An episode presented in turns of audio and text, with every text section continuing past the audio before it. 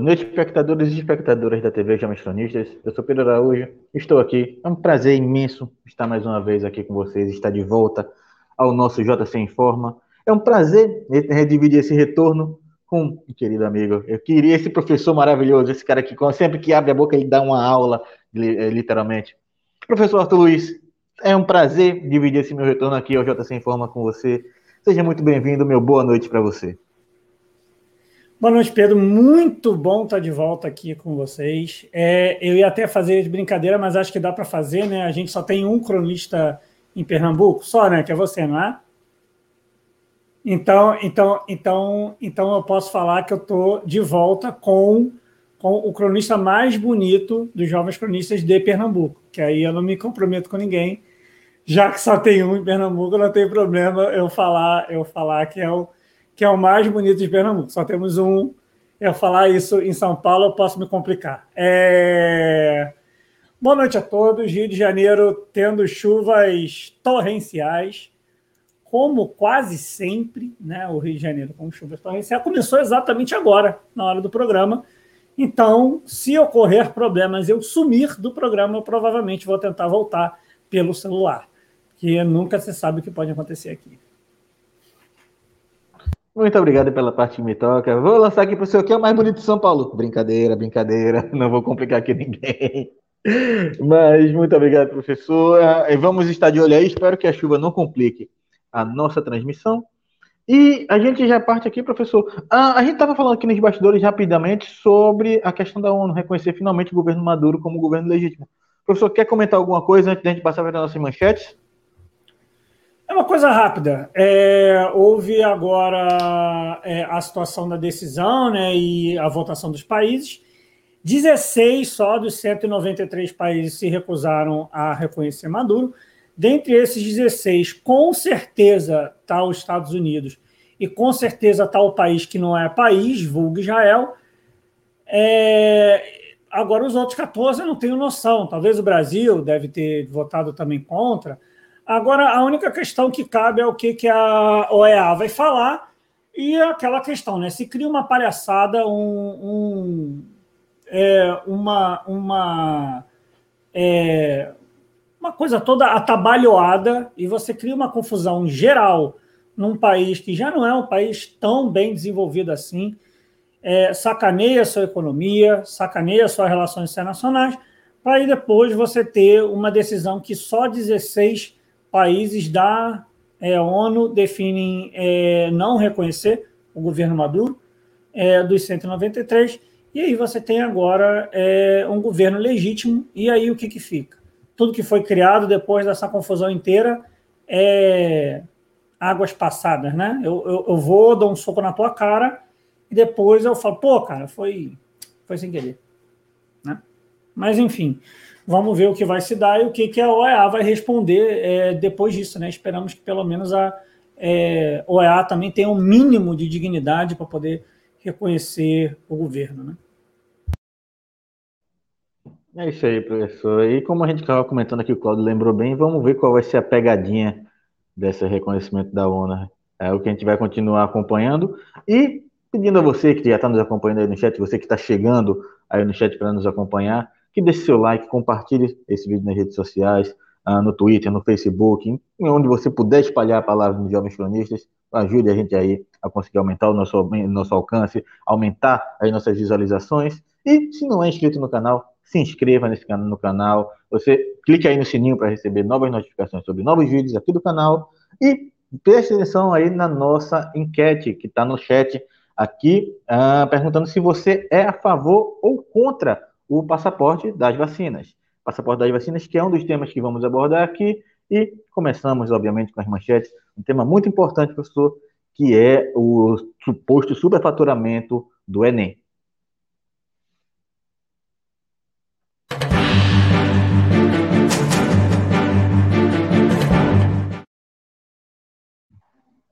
Os inscritos, o número de inscritos e os gastos com o Enem despencam no governo Bolsonaro e com a pandemia, obviamente. O custo médio por candidato caiu de R$ 95,00 em 2018, com o governo, ainda no governo Temer, para R$ 42,00 em 2021. Uh, a gente sabe, professor, que esse ano nós tivemos aí um número, um recorde negativo de inscritos uh, no Enem. Foi o menor número de inscritos no Enem desde que o Enem se tornou o vestibular oficial do país. E ainda assim, uh, não, não vi, eu não vi muito comentário na mídia tradicional, foi um comentário muito rápido. O quanto isso representa, professor, a destruição da, da educação brasileira. O Enem, quando ele surge, ele tenta ali igualar o nível dos estudantes brasileiros, ele tenta trazer uma nova abordagem, uma nova, uma nova chance de oportunidades para o estudante brasileiro. E o que nós vemos agora, não apenas no governo Bolsonaro, mas desde o governo Temer, e obviamente a gente tem que falar aqui da responsabilidade do governo Bolsonaro em manter um Enem feito nas coxas, mesmo durante a pandemia, no pior momento da pandemia, que foi no começo de 2021. É...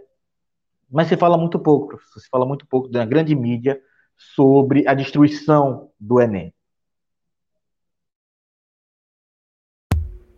É, bem, não é muito de se esperar estranho dessa situação é, de você ter o Enem. E aí eu vou, eu vou começar não na, não na situação da Polícia Federal, porque a, é, a situação da Polícia Federal acho que é bem mais complexa e bem é, menos real do que ela parece. Eu vou focar primeiro é, é, nessa questão, o como há uma, uma diminuição dos inscritos, isso mostra a responsabilidade, né, ou a irresponsabilidade que o governo tem com a educação. A gente tem uma diminuição de inscritos absurdamente baixa. É, do último governo Dilma, eu estava até conversando isso com o Cláudio aqui, é, que eu posso considerar 2016, mesmo que o ano não tenha terminado com a Dilma no governo, mas porque o Enem ele é mais ou menos organizado ali no meio no mês de março, até março mais ou menos, ele é basicamente todo já, já programado, já definido, né? Tanto que tecnicamente o primeiro Enem do governo Temer de fato é o de 2017, não o de 2016. Tinha sido até uma falha que eu estava considerando 2015, mas não era, era 2016. Então a gente tem aí até uma coisa engraçada, né? De 2017 para frente, só a queda de inscrição. Tirando no caso de 2020, né, que é um aumentozinho aí é, de é, pouco, né? Mas se eu considerar de fato esse último, a gente tinha descrito 8,6 milhões de pessoas e a gente teve agora 3,1 milhões de pessoas. É óbvio que a gente teria uma quantidade menor devido à situação da pandemia, mas se a gente considerar logo o primeiro ano 5,8, é, a gente teve uma queda muito drástica.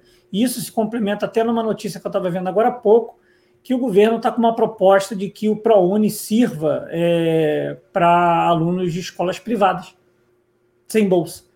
Ou seja, aluno de escola privada que paga ter acesso ao ProUni. Então, isso mostra qual é a vontade desse governo. Né? O Enem, que se tornou uma política robusta, uma política. É, é, como é que eu vou falar? Uma, uma política de inserção, de fato, né? vou usar esse termo, uma política de inserção da população brasileira na academia, isso por uma escolha do Haddad, né? até porque antigamente o Enem ele não tinha essa finalidade, ele tinha como finalidade a avaliação do ensino médio, e aí eu posso até sacanear, não sei se Pedro é mais velho do que eu, acho que o Pedro é mais novo do que eu. É, na minha época, o Enem não servia para ingresso na universidade pública. Quando eu fiz inscrição. Eu na minha também, professor. Na tua também? Então, então a gente tem mais ou menos a mesma idade. Então a gente já está a gente já tá velho o suficiente para falar na nossa época. É, na nossa época, então, é, a gente tinha uma inscrição que não era, que não tinha essa finalidade. Mas isso resultava em quê? Isso resultava em duas questões. Uma, é fazer é, prova era muito caro, a não ser que, óbvio, você conseguisse é, a inscrição em todas elas, né? Se você conseguisse isenção em todas elas, mas algumas vezes você não conseguia, você tinha que entregar muito documento muito próximo. Então, tipo assim, toda vez que você teria que fazer inscrição, você tinha que levar o documento para poder avaliar, para ver se você receberia essa, é, essa isenção. Além do que você só poderia fazer onde você conseguisse ir presencialmente para fazer a prova. Então, se você quisesse fazer inscrição para uma universidade no Amazonas, você teria que ir no Amazonas para você conseguir fazer é, essa prova. Então, você teria que pagar a prova, pagar a viagem de ida, a sua estadia, a viagem de volta. É, para depois você ver a sua nota, para depois você pagar a sua passagem de ida, para você fazer inscrição, pagar a sua estadia até você conseguir uma moradia de fato na, na universidade. É, então, era um processo muito caro, muito caro. O Haddad conseguiu transformar esse acesso de uma forma é, é, mais comum a todos eles. Né? Criou, de fato, o que a gente sempre fala que é isonomia, criou, de fato, uma isonomia de oportunidade. Né? Eu, de fato, tinha ali um processo é, é bem igualitário. Né? E aí, entrando a situação. É, já temos um problema muito grande já com, com o Enem é, de forma corriqueira. Um é de que algumas palavras não podem aparecer, e aí você vê as coisas aparecendo de uma outra forma. É, inventaram que Marx não podia aparecer, aí botaram Engels. Aí inventaram que certos filósofos não podiam aparecer, aí apareceu o Zizek, que é uma pena, né? Você ter que ler Zizek deve ser uma coisa muito triste para a pessoa ter que, ter que estudar, né, coitado? Ficar distress ideology, né? A pessoa ficar escutando isso não é algo muito comum, tirando é, faz brincadeira, não dá, não dá nem para considerar o marxista, né? Eu posso considerar o Zizek muito mais um hegeliano do que necessariamente marxista, mas é, entrando na questão, você começa a ter várias coisas na prova para poder ocorrer de diferença para você conseguir manter aquela prova lá do que é esperado. E a gente teve é, a saída é, dos servidores do INEP, logo depois a gente teve a saída é, de pesquisadores né, do. Eu estou com CAPES na cabeça, não lembro se era do CAPES de fato, mas acho que é do CAPES, que chegaram a sair 80 já. Começou com, 50, com 30 e foi para 50, aí chegou a 80 pesquisadores. E aí aparece uma notícia a nível Lava Jato, que isso para mim parece Lava Jato, é, falar que de 2010 a 2018, é, se bem que eu até achei estranho aqui com esse 2018, que está no tá no Agência Brasil, né? Só que na, na Globo, quando eu vi na Globo, eu vi essa notícia na Globo de manhã, tanto que eu tentei procurar para colocar para a gente pautar. A Globo tinha colocado até 2019, então eu tenho que até dar uma olhada, eu tentei achar algo a mais sobre essa investigação, então ainda estou na dúvida se eu de fato confio na Agência Brasil, que é de 2010 a 2018, ou seja, é, contempla aí questão de, de, de nove anos, ou é o que apareceu inicialmente na Globo News, que era de 2010 a 2019. E aí bota 130 milhões é, de reais, né? É, é, parece é, jogador de truco, né? Parece truco. Alguém fala que tem alguma coisa, mete o valor lá em cima e aí vocês se viram se o valor é real ou não. A gente joga para cima, joga para cima o valor, se o valor for, for baixando, depois a gente vai se virando. E aí parece aquela mesma coisa, ó, teve operação aí, que não sei que lá, palavra jato, e não sei quantos milhões, e não sei quantos bilhões, e não sei quanto não sei que lá e depois você foi vendo o que aconteceu. Por que, que eu acho isso estranho? Porque eu vou considerar é, coisas que estão apresentadas na Agência Brasil. E ela coloca aí. Ela coloca que o INEP contratou é, esse, é, esse serviço aí com, com, com essa empresa, né, por meio dessa licitação, e que essa empresa recebeu aí cerca de 728 milhões de cofres públicos nesse período, né? E ainda, de acordo ainda com a Polícia Federal, é, todos os contratos que estão sob investigação desde 2010 contemplam um valor de 880 milhões de reais. Destes 880 milhões de reais, 130 eles definem é, que são de fato é, superfaturados e, e aí que entra a situação. Desta, é, deste montante de superfaturado, é, a investigação diz que houve é, enriquecimento ilícito dos servidores do INEP suspeitos em cerca de 5 milhões de reais. Então, peraí, eu tive 130 milhões de superfaturamento. E desses 130 milhões, os servidores, que são quem de fato libera o processo para poder ocorrer, eles só receberam 5 milhões. E os 108 e os 125 milhões que restam, ninguém explicou, foi para a empresa. Pa parece muito aquela jogada igual da igual do igual do PowerPoint do é, do Deltan Dallagnol. Vai tacando informação, tá tudo para lá, é, o, o, Lula é o chefe, ele ganhou isso, isso e aquilo. Aí depois o cara define que são não sei quantos bilhões e o Lula ganhou, sei lá, 50 milhões. Então, porra, peraí. O cara que é o mais responsável por poder é, liberar essas licitações e tudo isso, verificar essas licitações, recebeu. Vou, vou, vou fazer conta rápida, hein? Vou fazer conta rápida aqui. Dividido por 130. Vezes 100. Então, quem é responsável por essa licitação é, recebeu só 3,8% do, do que roubou? Porque 5 milhões de 130 são 3,8. 3,85 se alguém quiser encher o saco, né? 3,85%. Ou seja, os funcionários responsáveis por liberar receberam 3,85% do valor superfaturado e os outros 96,15%, sei lá se sabe Deus o que, que se fez com, com, com, com, com esse todo valor. E ninguém fala para onde foi. Para mim, parece o mesmo processo da Lava Jato, o pessoal querendo é, agora ganhar notoriedade pública, porque as investigações do Brasil pela Lava, é, pela Lava Jato, aí, pela Polícia Federal, se bem né, que tem a ver, né, é, pela Polícia Federal, deixaram de ser investigações e começaram a virar palco.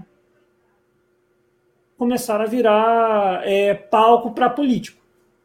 E não tem como falar que não é palco para político, porque o Deltano Dallagnol está aí daqui a pouco se, se filiando ao Podemos. E o Moro já está afiliado a, a, ao Podemos. É, então, assim, isso eu até conversei no, com o Cláudio, isso me lembra muito uma coisa. Os dados são literalmente jogados da mesma forma que acusaram o almirante Otto de ter desviado dinheiro da eletronuclear. E até agora ninguém conseguiu apresentar nada. O Otton fica calado pelas ações ilegais da justiça porque a justiça pressiona e começa a, a fazer da forma que quiser o processo o processo é, investigativo contra ele. E né, ele inventou um valor. Ó, ele, em 10 anos, roubou tanto de dinheiro. Aí quando você pega a divisão, você faz a divisão e o cara roubou menos do que é o próprio salário dele. Ou seja, o, eu, eu tenho que pensar que um almirante que não ganha pouco colocou a, a, a, sua, a sua respeitabilidade é, por, menos do salário, do, por menos do que o salário dele. A única pessoa que eu conheço que jogou fora algo de respeitabilidade que teria é o Marcelo Queiroga. E eu não consigo acreditar que o Marcelo Queiroga, como ministro, está ganhando menos do que ele ganharia como, como, como médico não consigo acreditar que ele está ganhando menos. Então, não consigo acreditar que as pessoas colocam a sua, é, a sua é, respeitabilidade por algo tão barato. Como também não dá para acreditar que servidores se venderam por causa de 5 bilhões, sendo que tudo que está superfaturado são 130. Então, eu pego um valor aleatório de 130, entre 880, falo que, esse, que, que isso foi superfaturamento e que os servidores dos 130 pegaram aí cerca de, de, de 5 milhões. Parece novamente uma tentativa de é, criar mídia, de criar novos japoneses da Federal, japoneses da Federal esse que teve que, ter, teve que ser preso e trabalhar, olha, olha coisa bizarra, né? E continuar trabalhando como uma tornozeleira, porque ele vendia informação privilegiada é, para as pessoas. Então, é, não dá para acreditar nessa situação de agora, porque parece muito fantasioso. Espero que é, as pessoas entendam o como estranhamente isso está é, ocorrendo. E eu normalmente não gosto de usar ele como padrão, porque eu não gosto de usar ele como padrão. É, porque ideologicamente nós somos de caminhos muito distantes. Até quando ele era de esquerda, nós éramos de caminho distante, porque ele era da Libelu. É, e aí, quem não sabe o que eu estou falando, eu estou falando do Reinaldo Azevedo. Mas dentro da, é, de uma característica da crítica à Lava Jato, estranhamente eu fiquei assustado porque eu pensei nisso e o Reinaldo Azevedo fez essa mesma análise de noite. Não querendo me colocar no mesmo campo do Reinaldo Azevedo, mas pelo menos nessas horas o Reinaldo Azevedo normalmente bate muito bem. Eu, ele entrou mais ou menos no mesmo, no mesmo campo. Parece uma ação totalmente fantasiosa e espero que o Brasil pare de, de fato, começar a fazer investigação criminal como, como uma série de TV é, policial estadunidense. Mas, infelizmente, talvez a gente não vá se distanciar muito desse caminho. É, só uma coisa rapidinho, Pedro, é, antes de eu jogar para você, uma coisa que eu não posso deixar de falar. É, Vladimir, um beijo, que é o filho da Paula Ramos, tá? Da professora Paula Ramos e talvez, quando eu estou falando, o Vladimir pode não estar tá escutando, mas está aí, Vladimir. Um beijo. Depois o resto do pessoal manda um beijo mais tarde, mas o Vladimir é mais importante. Aqui já adianto aqui o meu beijo, meu abraço para o Vladimir que está nos acompanhando também. E, professor, de fato, uh, o que nós. É, eu concordo com sua análise, e é perigoso porque nós temos hoje um. Dentro do judiciário brasileiro, uh, do, não propriamente do judiciário, mas o Ministério Público Federal, nós temos os procuradores responsáveis que deveriam estar ali para investigar a nossa o, a corrup, casos de corrupção, investigar o que está sendo feito no dinheiro brasileiro, usando isso como palco. Você usou bem o exemplo do Deltan, Deltan Dallagnol uh, passou esses últimos, eu não lembro exatamente quando começou a Lava Jato, quando o Deltan começou a aparecer na mídia, mas vamos chutar aí os últimos seis, cinco anos uh, na mídia, como um promotor, usando-se usando do cargo do promotor para, para estar sempre em evidência, e agora ele já deixou em aberto a possibilidade de ele aparecer aí como candidato a deputado, como candidato a senador. E isso é perigoso. Isso é perigoso porque nós temos um, um problema muito sério. É, eu hoje, enquanto procurador, acuso o professor Arthur Luiz de roubo. Eu não tenho provas, mas eu monto, eu monto todo um circo midiático, eu mando todo um espetáculo para provar que ele é que ele é culpado, mas eu não tenho provas a apresentar. A grande questão é que pode demorar aí de um, dois, três, quatro, cinco anos até que o professor Arthur Luiz, que a justiça prove que a minha denúncia é infundada, que minhas provas são infundadas. Professor, até lá, a sua, a sua, a, a, a, sua imagem perante o público, a sua vida privada, toda já foi devassada por esse espetáculo midiático que foi criado. Imagine que eu uso do meu poder enquanto procurador ou enquanto juiz federal, lembrando aqui do, do senhor Sérgio Moro, que agora quer ser presidente da República, mas usou do poder dele enquanto juiz federal para, para permitir uma condução coercitiva de um investigado que em momento algum demonstrou resistência em cooperar com as investigações. Imagina se eu, na qualidade de juiz, mando fazer uma, uma correção coercitiva, uma, uma investigação coercitiva contra o professor Arthur Luiz, levo ele com cinco, seis carros de polícia até a próxima delegacia da Polícia Federal. Tudo isso filmado pela mídia. Tudo isso filmado pela mídia. O professor Tuliza vai provar sua inocência no futuro. Mas o estrago que foi feito na vida dele já está feito. Não tem como voltar atrás. Não tem como voltar atrás. Infelizmente, é, no, no Brasil, esse, o país que nós vivemos, é, algumas coisas, por mais que sejam provadas na justiça, acabam não caindo no gosto popular. Pessoas que são inocentadas pela justiça, às vezes não são inocentadas pela população. E tem a vida totalmente destruída pela uh, por esse, esse meio midiático que se criou dentro do Ministério Público Federal, dentro da Polícia Federal, dentro do Judiciário brasileiro.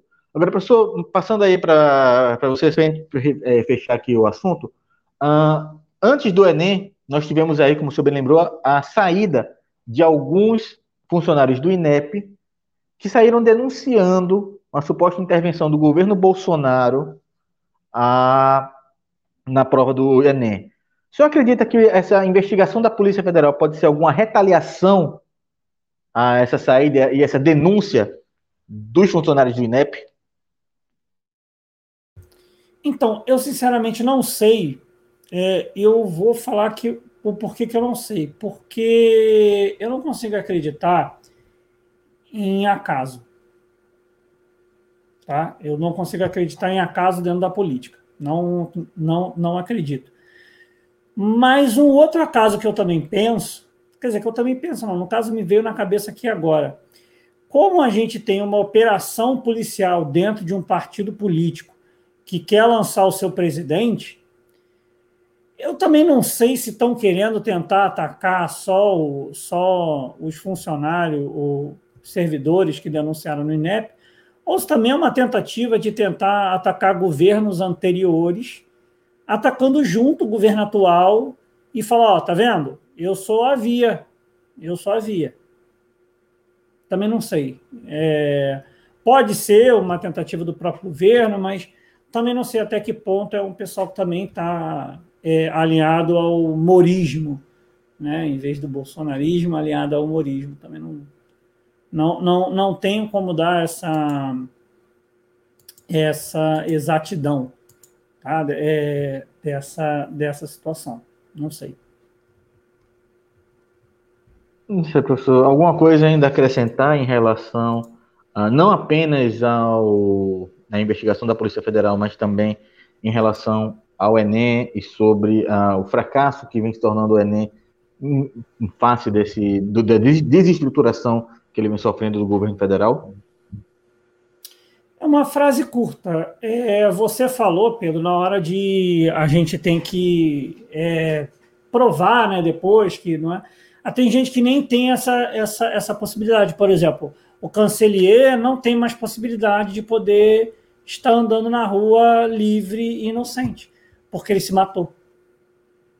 E hoje a Polícia Federal, quer dizer, hoje não, eu não sei quando foi que pararam é, as investigações, porque não tinham provas, e claramente foi mostrado que a delegada é, fez atividades ilegais é, e fez é, é práticas fora do comum para manter a investigação em cima do cancelier.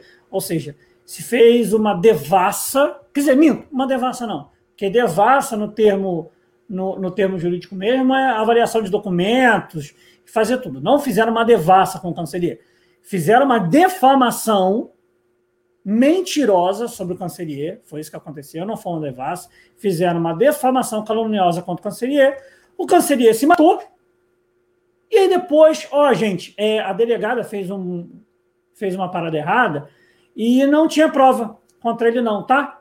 É, manda lá ele, ele se. É, manda ele, é, sei lá, ressuscitar. Manda ele ressuscitar. Não precisa mais ele ter se suicidado, não, tá? Tá beleza? Difícil, né?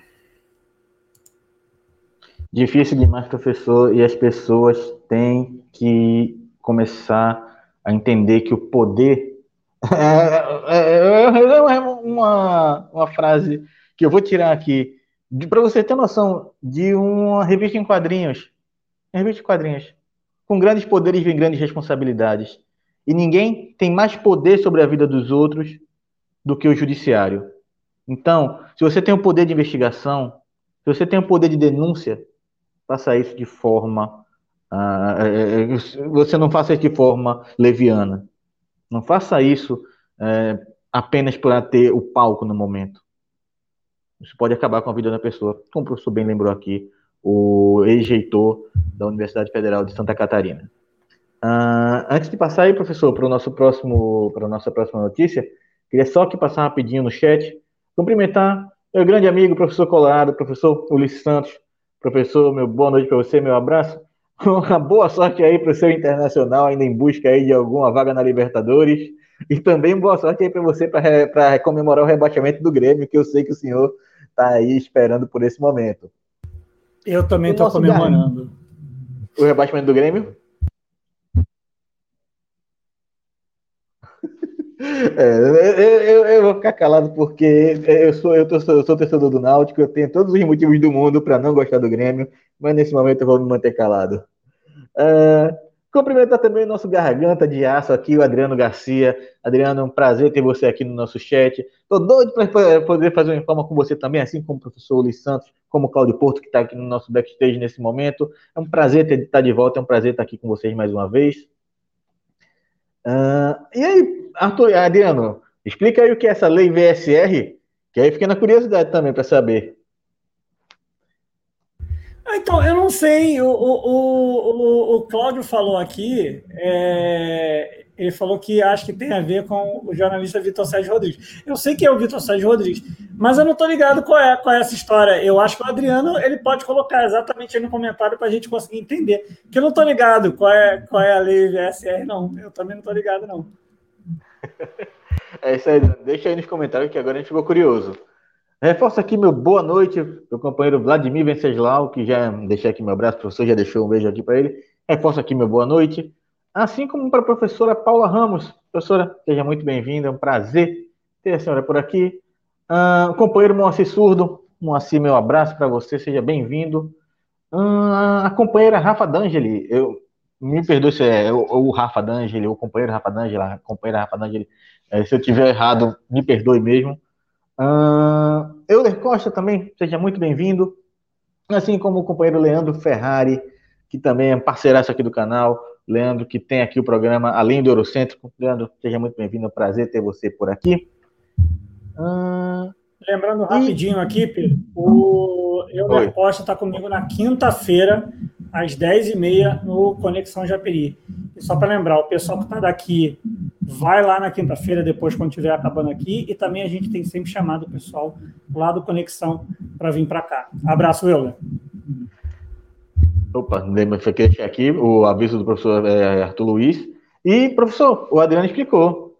Segundo a lei VSR, todos os homens são feios, inclusive eu.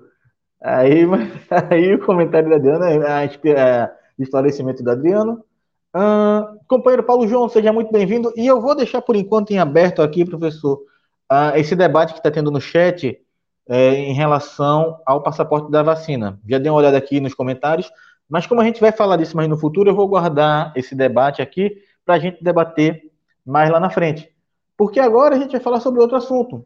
Vamos ficar continuando aqui falando sobre o Ministério Público Federal. Porque o Ministério Público apontou prescrição e decide por, é, é, opina por arquivamento de denúncia contra o ex-presidente Luiz Inácio Lula da Silva no caso do triplex do Guarujá. Aquele caso que rendeu, inclusive, a condenação do ex-presidente Lula, uh, agora o Ministério Público aponta a prescrição. A manifestação da Procuradoria da República do Distrito Federal, lembrando que esses casos deixaram a, o Ministério Público do, do, de Curitiba, deixaram a Justiça Federal de Curitiba e foram para o Distrito Federal, onde eles foram de fato alocados, onde deveriam ter sido de fato alocados. E agora o Ministério Público do Distrito Federal decide opinar pelo arquivamento. Foi apresentado ao juiz, é, é, foi apresentada essa decisão após o STF ter considerado o ex-juiz Sérgio Moro suspeito e anular condenações do ex-presidente. Professor, é um pouco, é tanto, um tanto quanto emblemático porque foi é a condenação no caso do triplex do Guarujá que acabou impedindo o ex-presidente Lula de concorrer às eleições em 2018. É, opa, agora foi. É, então, é, a primeira coisa que a gente tem que comentar é que primeiro as pessoas têm que ler. Primeiro, antes de você falar qualquer coisa, você tem que ler. É, e não dá para ficar opinando de uma forma totalmente aleatória. Tá? Quer dizer, dá, mas eu também tenho o direito de afirmar que a sua opinião não é opinião. Porque se não se baseia em dados, não é opinião. Ou pelo menos de noção. Né? É, então, assim. É, e aí eu estou falando isso por quê? Eu estou falando isso primeiro pelo, pelo mau caratismo do seu Sérgio Moro em falar que isso foi uma manobra jurídica. A gente está no momento onde um ex-juiz federal tem a, tem a pachorra de afirmar que seguir a lei é manobra jurídica. O Moro sabe ele não é burro o suficiente para ele não saber que quando a pessoa, se não me engano, acho que é 70 ou 75, passa dessa idade, é, você tem a metade do tempo de prescrição. Isso, isso é o primeiro ponto. Então não é manobra jurídica. E aí me desculpa, é, eu não consigo entender por que, que todos os processos. Porque, porque para mim é uma coisa que juridicamente já não faz muito sentido. Que é aquela questão. O Moro foi suspeito em um, em um caso. Se o Moro foi suspeito em um caso, o Moro é suspeito em outro. É uma, é uma coisa que é um mínimo. Como é que eu vou falar? É um mínimo de lógica. É, e é um mínimo de lógica por quê? Porque, porra, peraí. O Moro foi suspeito no Lula na ação X. Na ação Y, Z, W, K, Z, não sei o que lá, ele não é suspeito. É, é, sabe, é, é meio difícil, é meio difícil. Eu pegar que um juiz é, teve ato suspeito contra uma pessoa no seu julgamento e todas as outras vezes que ele fez isso contra essa pessoa e não foi suspeito? Porra, não tem como. Se, se eu não sou hábil de ser uma um, uma uma tipo, alguma pessoa para dar é, uma defesa para alguém em um momento, eu não posso ser no outro. Se eu não posso ser testemunha no Pedro em um caso X, que eu sou parente dele, no outro caso eu também não posso, porque eu sou parente. É, é, é lógico. Eu só não sei como isso não tinha acontecido antes. Eu fico triste, eu fico muito triste com o Ministério Público ter pedido arquivamento. Eu fico triste porque, para mim, tinha que ter sido fechado, não por arquivamento é, pelo fato de entrar é, né, nesse tempo. Mas era para ter sido arquivado ou ter sido acabado porque o Moro é suspeito. Acabou. É simples o processo. Que, ah, mas a superior. Não importa a superior, porque as provas que foram carregadas da primeira para a segunda instância vieram providas de um juiz suspeito. Se o juiz é suspeito, a ação não vale. Se a ação não vale, não importa o que a juíza lá da casa do sei lá das quantas falou na segunda instância. A prova da, segunda, da primeira instância já não vale. Então, o que chegou na segunda instância já não vale. Então, assim, é uma tristeza que a justiça brasileira é, esteja nesse patamar tão lento, a ponto da gente ter que passar por esse processo dessa forma é, mas ao mesmo tempo feliz porque mostra, de novo, é, o como foi o posicionamento político do seu Sérgio Moro e todas as ilegalidades dele. Agora, teria sido muito melhor se não teria, é, se não fosse prescrita, mas sim se fosse dessa forma. Se eu sou suspeito em um caso, eu sou suspeito em outros. E se não me engano, eu acho que as conversas mais bizarras que teve do Lula com o Moro foi nesse caso. Que o Moro falou: ó, aqui tem um documento. Tá, mas tá assinado por mim? Não, não tá. Então, você pode guardar, por favor? Sabe? É um bagulho. E isso entra num outro caso, que também é importante se relembrar. É a única coisa que eu quero relembrar a mais nesse caso, que é o fato de que, se eu afirmo categoricamente que o Lula é, estava fazendo lavagem de dinheiro, significa que o apartamento é dele. Se o apartamento é dele, nunca, nunca a empresa colocaria o apartamento que uma pessoa é dona, mesmo que esteja lá por vias ilegais, mas, enfim, ele nunca colocaria como uma segurança de, de um de, é, é, em uma segurança jurídica. A OAS utilizou o apartamento que o Moro falou que era do Lula como segurança jurídica. Então, se ela perdesse, ela teria perdido um apartamento que ela deu via corrupção a uma pessoa. Então, quer dizer que ela quebrate o acordo com, com, é, com, com, com o corrupto? Eu teria o corruptor quebrando o acordo com o corrupto. É isso que, que, que, que sabe? São coisas que não fazem sentido sabe? Se tiver, se alguém tivesse pedido aquele apartamento e a OAS tivesse enrolado, poderia ser uma prova indiciária, uma prova indiciária, que não é uma prova, que também o doutor Daniel também mentiu, falou que prova indiciária é prova. Prova indiciária não é prova de nada. Prova indiciária serve para você caminhar para, não para você julgar. Ninguém usa prova indiciária para julgar. Se usa prova indiciária para se iniciar o processo investigativo. É diferente. Mas o Deltan também gosta de mentir nesse caso. Infelizmente, a gente teve o caso prescrito, porque eu queria muito que o caso tivesse é, sido finalizado também por afirmação de que o juiz Moro é suspeito. Se é suspeito em um caso, é suspeito em todos. O professor lembrou bem esse, esse debate esdrúxulo entre o Moro e o Lula. Para mim, é, é, é, um momento genial que eu gosto de rever bastante, porque eu estou realmente muito ansioso para ver esse momento nos debates da TV. Eu quero muito ver o Lula debatendo com o Moro, porque não adianta o Moro fazer quantas aulas de oratória ele quiser, não adianta ele fazer uh, quantos estudos ele quiser para conseguir entrar no debate.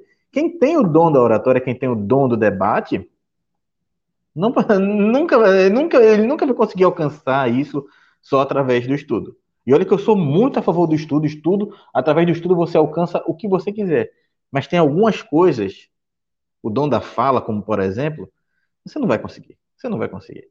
Até porque aquela vozinha de marreco dele vai ser um pouco difícil. Mas voltando aqui ao que interessa, que é a notícia, e não a voz do candidato Sérgio Moro, uh, nós temos de fato, professor, eu concordo com, com você quando senhor, você diz que no, o caso não devia ter sido é, prescrito. Ele, de fato, ainda não foi prescrito, porque esse foi apenas a manifestação do Ministério Público.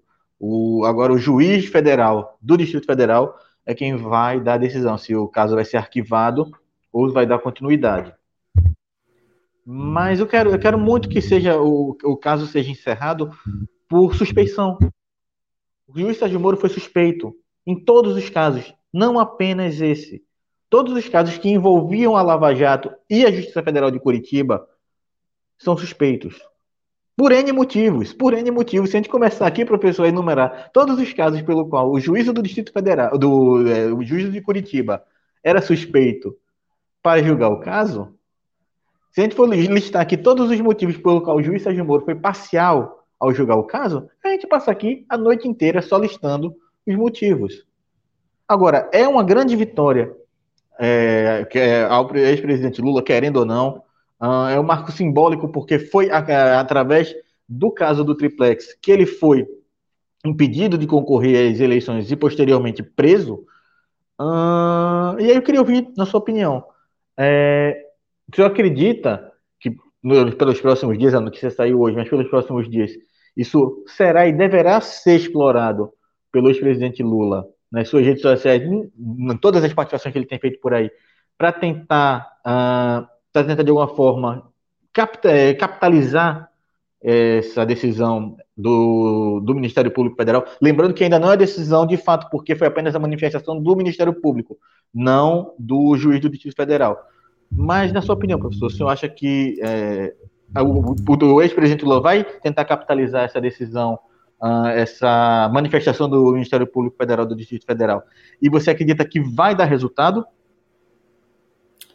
Então, eu, eu usaria de uma forma diferente. Eu não sei, assim, que vai ser usado, vai ser usado. Não dá para a gente falar que não vai ser usado, vai ser usado. Né? A questão é como vai ser usado. Eu, por exemplo, é, usaria de uma forma de, ó, estamos tentando pedir a tempo a suspeição. Só que parece que a justiça ela lenta de uma forma que ela afirma que um juiz é suspeito para um caso e não é suspeito para outro, ao nível de que nós perdemos a possibilidade e o caso vai até arquivado. Para vocês verem a lentidão. Agora, eu não sei se o Partido dos Trabalhadores vai entrar nesse, é, nesse tipo de discurso. Né? Até porque eu acho, é, eu estava conversando isso com, com, o, com o Cláudio. Eu acho que a questão do Moro tem que ser feita de duas formas. Se ele quer usar argumento jurídico, se usa argumento jurídico. E aí tem que colocar na cara dele que ele está mentindo na cara. Ah, é manobra. Não, não é manobra, é lei. Manobra é quando eu desfaço a lei. Está escrito claramente na lei, isso não está escrito na lei? Então, então, então agora você acha que a lei só vale só para quando é favorável a você. E o segundo ponto é, meu irmão, eu só preciso de uma prova de que você foi totalmente suspeito. Você foi o ministro do cara que ganhou a eleição, porque eu não participei. Acabou. Não tem como argumentar. Você foi juiz. Você quer que eu use a sua frase? Que você não participaria do governo, porque isso poderia considerar um ato suspeito de você? Você falou isso. Não fui eu que falei isso de você, foi você que falou isso. E você virou ministro. Então me desculpa, parceiro. Você não é pouco suspeito, não. Você é muito suspeito. Além do fato da relação que ele teve com a empresa que estava fazendo o. o eu esqueci o termo agora. Estava é, fazendo a recuperação jurídica das empresas que o Moro condenou. Ou seja, eu contratei um ex-juiz que condenou uma empresa e que sabe de todo o processo que aconteceu para ele participar de uma empresa que faz a recuperação jurídica da empresa que ele condenou. Cara, eu não tenho nem, nem que argumentar muito o que, que é isso. Eu não preciso nem argumentar muito o que, que é isso. E aí, só para poder finalizar, é, para você que tem dúvida sobre o que a gente está querendo falar, se você gosta de leitura, eu sempre faço a indicação desse livro. Mas, enfim. Teoria Geral do Direito e Marxismo, do Pacho Canes. Se você quer um pouco entender o que a gente fala, eu já falei acho que milhares de vezes desse livro e normalmente eu acabo falando desse livro quando está o Guilherme. É, e acho que até falei isso uma vez, quando a gente estava em, um, em, um, em redação do Guilherme. Mas dá uma olhada nesse livro, é um livro muito bom, é, dá uma olhadinha nesse livro, você vai entender um pouco o que a gente está querendo falar sobre a questão do que é o, o judiciário dentro do, dentro do sistema, né? É isso aí, professor. Ah, alguma coisa ainda a acrescentar em relação à decisão do Ministério Público Federal? Então, a gente tem que seguir, professor, para o nosso próximo assunto. Queria só pedir para você que está nos acompanhando, você que está nos assistindo, que não deixou seu like ainda, deixe seu like, larga o like aí para gente. Se não está inscrito no canal, se inscreve. A gente já conseguiu a meta aí dos 5 mil inscritos há muito tempo. Vamos terminar o ano com 5.500? Bora terminar o ano com 5.500. Falta pouquinho. Falta pouquinho. A gente consegue essa meta. Vamos lá. Se não está inscrito, se inscreve. Entra no, no login da mãe, do pai, do avô. Inscreve todo mundo aí no canal do Jovens Cronistas. Bota eles para assistir a gente aqui também. Vale muito a pena. A gente sempre tem um debate muito interessante, um debate muito uh, com muito conteúdo aqui. Então vale muito a pena acompanhar. Se inscreve aí, acompanha, compartilhe o vídeo nas redes sociais. Não votou na nossa enquete? Vota aí na nossa enquete. Opina aí se você é a favor ou não do passaporte da vacina ah, que a gente vai entrar daqui a pouco nesse assunto. Se você é contra, você é a favor, quer debater, quer expor seus, eh, seus motivos, comenta aí no chat que a gente vai trazer todo esse debate aqui, a gente vai debater, vai conversar sobre isso, ah, mas daqui a pouquinho, porque agora a gente vai falar sobre a decisão, a decisão agora recente da ministra Rosa Weber, professor. Ministra Rosa Weber, aquela que tinha mandado acabar com o orçamento secreto, agora mudou de ideia e resolveu liberar o tal do orçamento secreto.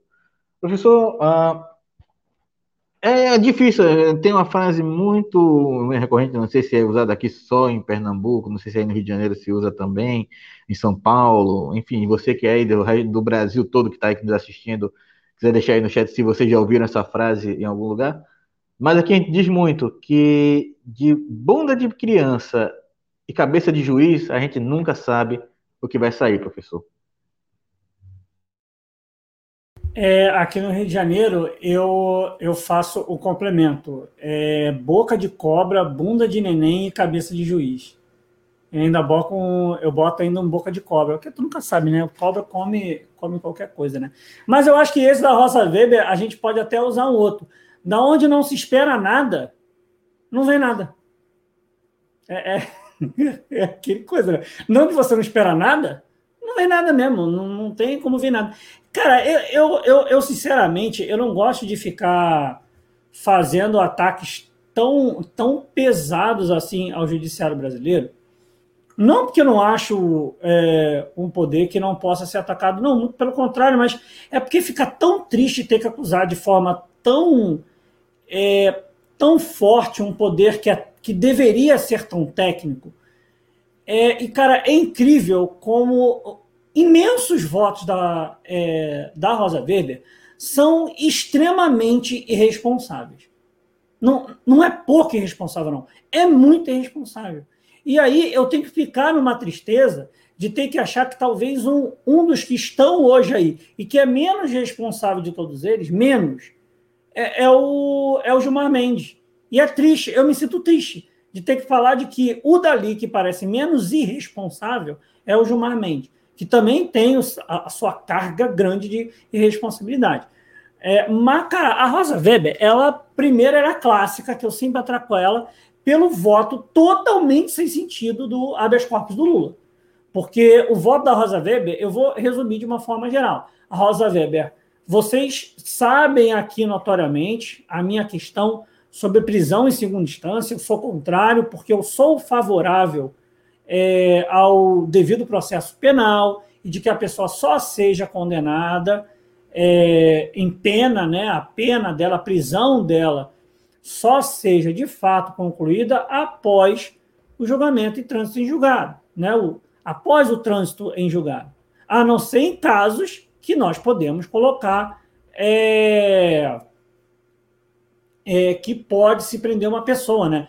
É, aí você tem né, as prisões temporárias, preventivas, essas outras, mas de pena só após trânsito julgado. Aí logo depois que ela faz essa defesa contra, o que, que pensa na sua cabeça? Porra, se ela é contra a prisão, né, o cumprimento de pena após trânsito julgado, ela é favorável ao habeas corpus do Lula. Não, mas no caso do Lula, eu vou votar contrário.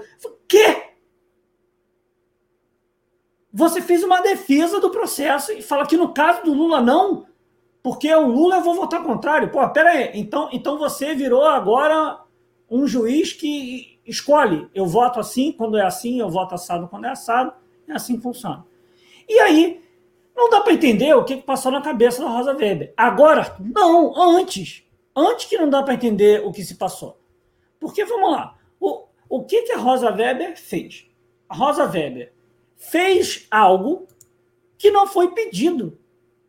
Não foi pedido a ninguém a suspensão. Não foi pedida a suspensão. Foi pedida a investigação.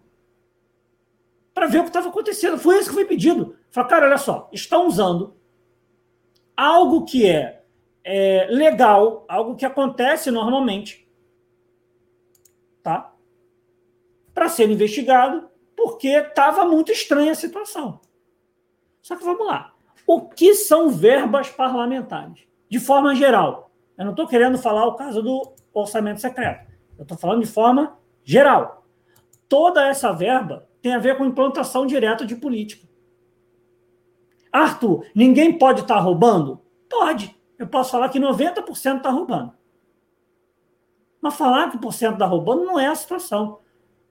Eu estou tirando dinheiro que vai para a política, que vai para a política direta. Não tem ninguém precisando de investimento em nenhum lugar. Aí ela trava um dinheiro que poderia estar sendo investido em alguma coisa útil para a população, também poderia não estar sendo investido. Mas se não está sendo investido, tem uma outra forma da gente poder resolver o problema. Se investiga e se condena se tiver sendo feito de forma ilegal. Porque, pelo que eu lembro, é assim. Sempre foi assim. A Rosa Weber fez algo que ninguém pediu. E aí depois argumentou que o orçamento que está sob suspensão precisa ser liberado, pois, deixa eu até procurar aqui a. Eu não sei se tem as, é, as aspas dela. É, eliminar foi. Não, acho que não tem as aspas de fato que ela falou. Mas, em resumo, ela falou exatamente isso que eu falei. É uma verba que precisa sair, pois política pública precisa ser implantada e há pessoas que precisam dela. Porra, cara, peraí. Há mó tempão atrás, o pessoal falou, é, tinha pedido tantos dias, eles deram um prazo três vezes maior. pedia, acho que ela pediu 30 dias, eles falaram, não, é, é 180, né? Tinha dado, ó, em 180 dias a gente consegue fazer. Dos atuais. De todos aqueles anteriores, não dá. Mas em 180 dias a gente entrega tudo isso.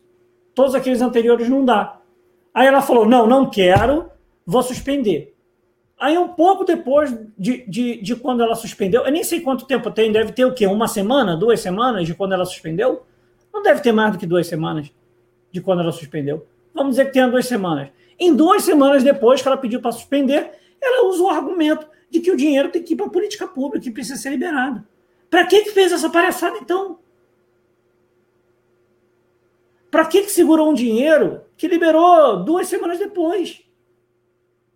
Sabe, assim, é, uma, é, uma, é, um, é, um, é um nível de irresponsabilidade com o cargo que exerce. Quer dizer, não é irresponsabilidade. é, resp... professor, é um mês atrás. Foi dia 5 de novembro. Ah, então, então tem mais tempo do que eu pensava. Mas mesmo assim, demorou. Tipo assim, ela pediu 30 dias. Eles deram 180. Em um mês, ela percebeu. Será que ela já não tinha noção disso antes? Sabe, a Rosa Weber tinha noção disso antes, me desculpe. Ela tinha noção disso antes. Ela decidiu criar um caos, não resolver da forma que o parlamento propôs. O parlamento propôs, ó, me dá 180 dias. Ela decidiu não querer os 180 dias. E aí criou essa confusão inteira. Para ela depois liberar. Porque é necessário. Porra, você não sabia que era necessário antes? Assim, é, é, é, até, até o Ulisses Santos colocou. Então, Ulisses, eu não sabia que era essa frase, muito obrigado. Agora, agora eu sei que é do Barão de, de Itararé. Mas eu falei de forma errada, né? De onde menos se espera, daí que não sai nada. É isso aí, é isso aí. Da onde menos se espera, daí que não sai nada. É isso. A Rosa Weber é isso. É, a Rosa Weber ela é famosa mesmo, professor. A, a, a lembrança que você trouxe aqui da, do julgamento dela, da, o habeas corpus do ex-presidente Lula, e em relação também ao julgamento em segunda instância, é, já mostravam o. Não, não posso nem contradição de Rosa Weber, porque contradição seria se ela nunca tivesse feito isso antes. Mas ela atende muito a determinados interesses. Ao que tiver interesse no momento, o que tiver interesse em voga, ela atende. E nunca é o interesse da, é, da nação ou interesse da população brasileira. Quando eu falo interesse, não é o interesse maior, não é o interesse da população, não. São interesses que, por algum, de alguma forma, têm mais influência lá dentro do que, enfim, do que teríamos nós, pobres cidadãos brasileiros. Agora, professor, na sua opinião, a, a, ali, a ameaça do Congresso em botar adiante aquela tal da PEC da vingança, que novamente voltava para os 70 anos, porque, fazendo só uma explicação breve, o tempo para a aposentadoria dos ministros do STF era de 70 anos. Foi uma manobra na Câmara, ainda no governo Dilma, quem botou para 75, para que a Dilma não pudesse indicar ministros do STF. E agora ameaçou-se é, voltar aos 70 anos para que Bolsonaro pudesse ali colocar mais dois ou três ministros do STF, eu não lembro agora de cabeça quais, quantos se aposentariam com essa nova compulsória. Professor, o senhor acha que de alguma forma isso pressionou a Rosa Weber a voltar atrás? Ou o senhor acredita que não teve influência na, na decisão dela? Não sei, pode, pode até ter sido. E eu só indico para a pessoa que fez essa manobra para Dilma não botar, a pessoa é bem burra, né? Porque a quantidade de voto errado que o PT deu para ministro do STF dá para contar no dedo. Se bobear, eu calharia de falar todos. Mas acho que eu não falaria todos, porque provavelmente algum não deve ter. Mas assim, o que teve de voto horrível, meu Deus. Faquin, a, a, a outra que é mulher, esqueci o nome dela agora, meu Deus. Sem ser a Rosa Weber. Carmen Lúcia. Carmen Lúcia. É, Barroso, meu Deus do céu, Barroso, Barroso é do PT, eu tenho certeza que o Barroso é do PT. É, dá, dá, dá até tristeza. Barroso é a pessoa que mais me irrita no, no, no Supremo. Não tem ninguém que me irrita mais do que o Barroso. O Barroso chega, chega, chega a me dar uma, uma dor no estômago. É, então, assim, cara, fizeram de forma errada, tá? Fizeram de forma errada porque é, não, não precisava. Não, infelizmente não precisava, não precisava. É, mas é isso aí. É, eu, eu, eu não sei se necessariamente teve teve é, esse essa questão. Eu acho que na realidade a Rosa Weber também percebeu que ela é, iria criar um problema muito grave para ela, porque ela, ela, ela já concedeu é, algo que não tinha sido pedido. E nessa situação agora, ela se sentiu pressionada. E depois que o Supremo começou a, com, a, com, a, com aquela ideia que parecia boa, né, que, foi do, que foi do Marco Aurélio, se não me engano, foi do Marco Aurélio, essa ideia de, de, de passar na TV, é, é, ter a TV, é, a TV do Supremo, né, a TV, a TV Justiça, né, a TV Justiça, que era para dar mais transparência, né? Só que isso criou algo que foi pressão popular e política dentro do Supremo, algo que não acontecia de uma forma tão fácil antes. É, tão fácil, não que não existisse, tá? Existia, mas não era tão fácil fazer como é hoje em dia. É, então, acho que ela sentiu é, é essa, essa pressão. E só para completar o que o Ulisses colocou, que o Ulisses colocou assim, ó, mas o PT sempre aceitou a regra de nominar o primeiro da lista tríplice. Na realidade, isso só aconteceu no governo do PT. Não, sim, eu concordo com você, Ulisses. Eu só acho que essa também proposta é horrível. É, a lista tríplice ela não assegurou nada para gente. Ela só assegurou gente horrível. É, eu acho que a gente tem que aceitar, a gente vai ter que aceitar que dentro do processo de uma república tem coisas que a gente não pode aceitar, que, que o republicanismo, em um certo momento, ele não dá resposta à realidade da população. E não dá para a gente só ficar esperando a gente formar é, advogados, formar juízes de esquerda, para daqui a, sei lá, daqui a cinco, não, cinco anos é pouco, desculpa, daqui a 15 anos a gente colhe o fruto é, entra, entra naquela questão. Já que eu usei o fruto, eu vou usar é, a ideia do. É, a frase do Betinho. Quem tem fome tem pressa. Então não dá para ficar esperando um fruto que só vai vir quando a árvore crescer. Se a pessoa que está aqui agora está com fome. Então, assim, tem coisas que é, infelizmente, dentro do processo republicano, é, a gente não tem como é, esperar respostas, e essa foi a realidade. O Faquin é, só trouxe coisa, é, coisa é, horrível, que porque a quantidade de, de asneira que o Faquin fez dentro do Supremo, o Barroso é um ferrenho defensor de privatizar tudo quanto pode, até a própria universidade da qual ele foi formado, que foi a UERJ. É... A gente tem outros aí que não votam de, de, de, de forma totalmente é, inconsequente. É, não que, assim, os outros também não tenham feito isso, né? Por exemplo, se eu pegar o, se eu pegar o Gilmar Mendes, a gente até já falou isso. Se não me engano, eu falei isso no. É, não lembro se foi no JC Informa ou se foi no Redação. É, que ele simplesmente pegou a questão do Lula, ele sentou, ele pediu vista, sentou e ficou lá. Ficou com o processo embaixo é, do assento dele e deixou o processo ficar esquentando, esquentando, esquentando sem parar. É, sabe, é, é, é uma situação é, que, que, que é essa, que, que é isso que o, que o que se passa, entendeu? É, então, assim, eu, eu, eu concordo com você nesse ponto, Ulisses. É que, sim, de fato, se eu pegar de uma forma republicana, é, sim, o PT respeitou é, para poder eleger, mas valeu a pena? Sabe?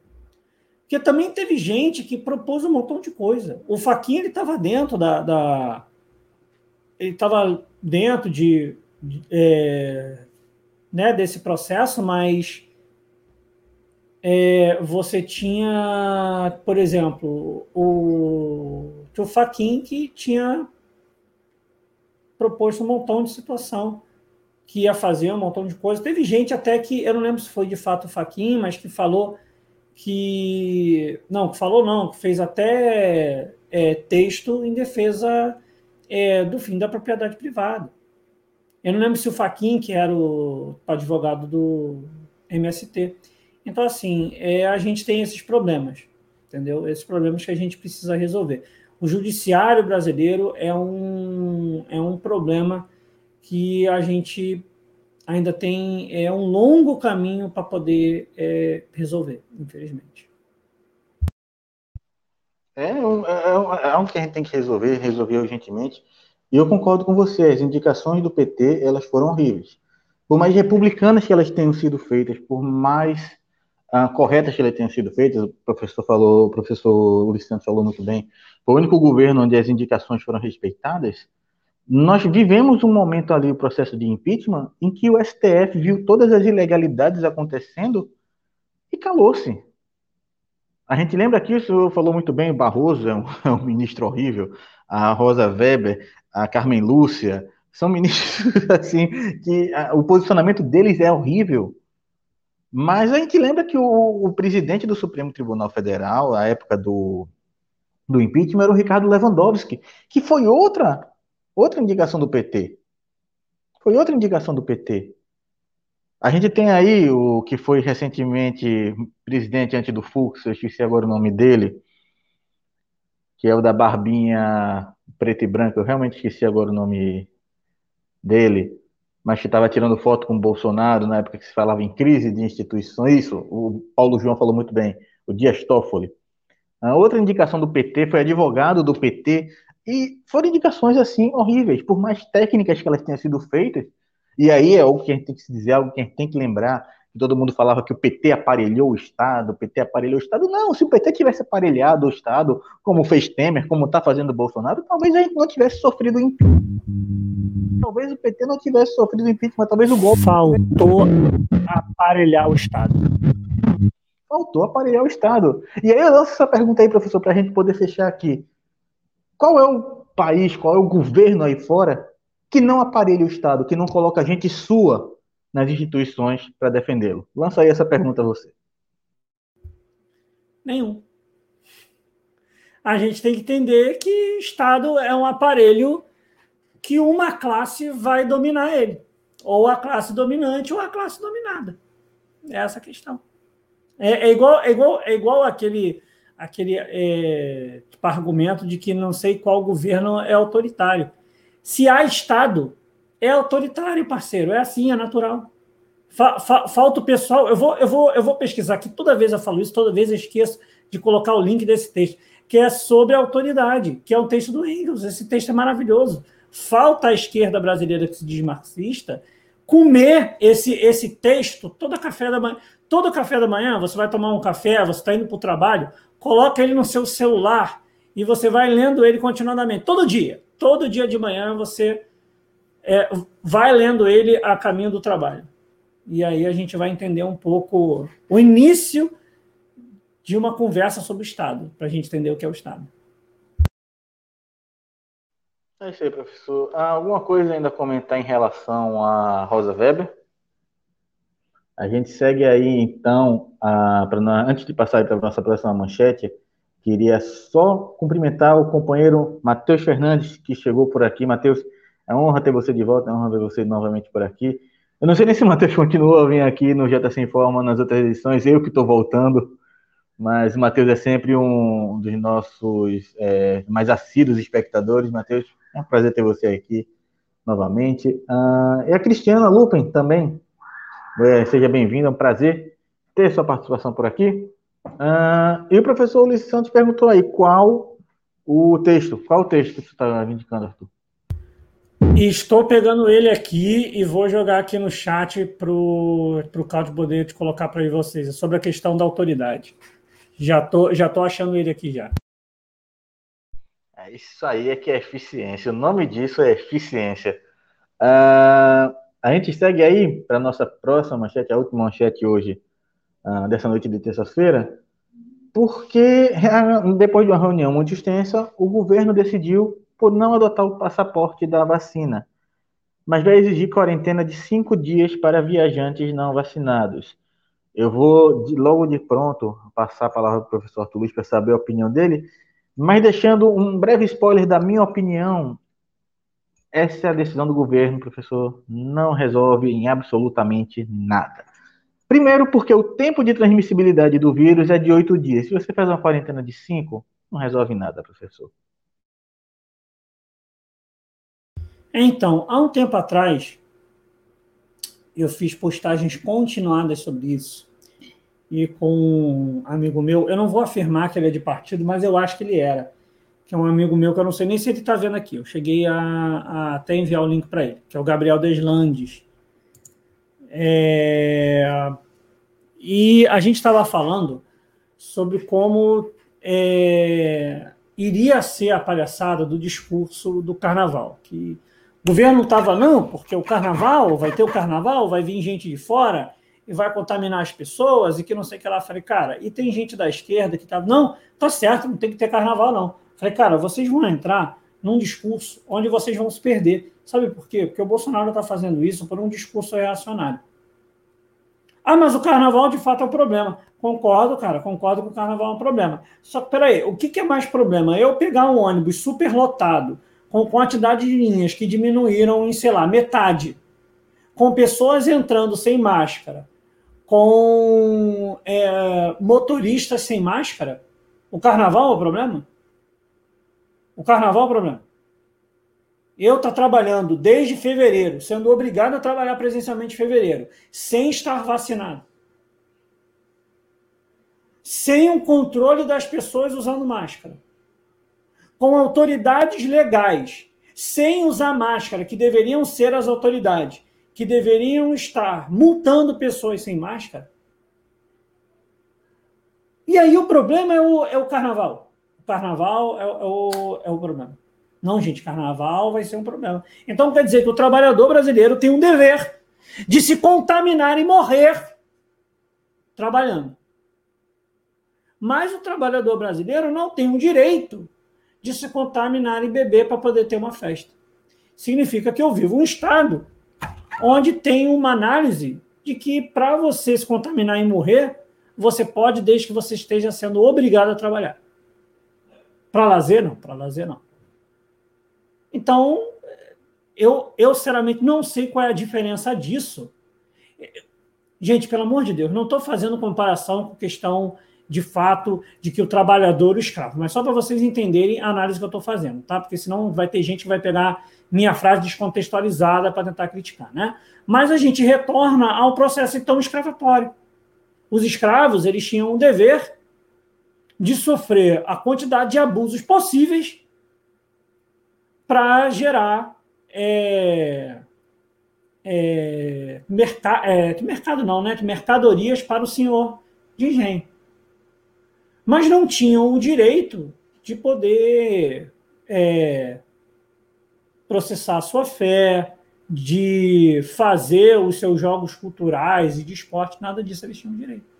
Retornamos ao processo onde o governo libera você morrer desde que seja, desde que você esteja sendo obrigado a trabalhar. Mas você não é, você não pode é, ter o seu lazer desde que você é, é, você não tem o direito de ser contaminado desde que você esteja fazendo seu lazer.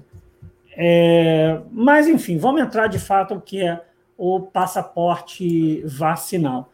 E eu vou entrar no debate exatamente sobre a enquete. E muito me preocupa as pessoas que votaram contra. E aí eu vou explicar por que muito me preocupa as pessoas que votaram contra na nossa enquete. porque ou não tem noção do que de fato acontece no Brasil, ou é, são ou estão querendo entrar num discurso que não faz sentido. Passaporte vacinal existe no Brasil? Existe. Eu não sei, Pedro, você já foi para o já foi para Amazonas ou qualquer pessoa aqui que já tenha ido para algum lugar Você já foi já para o norte já ou não? Tá. Se alguém tenha ido para o norte, você é obrigado a tomar vacina para febre amarela. Senão você não viaja. Você é impedido de se vac... você é impedido de ir. Já tem passaporte vacinal. O Bolsa Família, o Bolsa Família, a política que todo mundo de esquerda aqui defende. Você só recebia se seu filho tivesse com as vacinas em dia. Então já tem passaporte vacinal. Se você é contra passaporte vacinal, então você começa a ser contra o Bolsa Família. Já começa por aí, já começa a ser contra o Bolsa Família. Então aí me desculpa. Argumento de esquerda, ah, porque não sei quem vai usar isso. Ele vai usar qualquer coisa que ele quiser, é o Estado. Não tem, não tem esse, esse argumento de que, ah, se eu usar isso, o outro Estado vai usar. Antes do nazismo, ninguém precisou fazer nada para o nazismo ser o que foi. Precisou? Ou não precisou? Não precisou. Quem quer ser é, autoritário vai ser independente do que aconteceu antes. Quem controla o Estado controla o que quiser quando quiser. Não é processo anterior.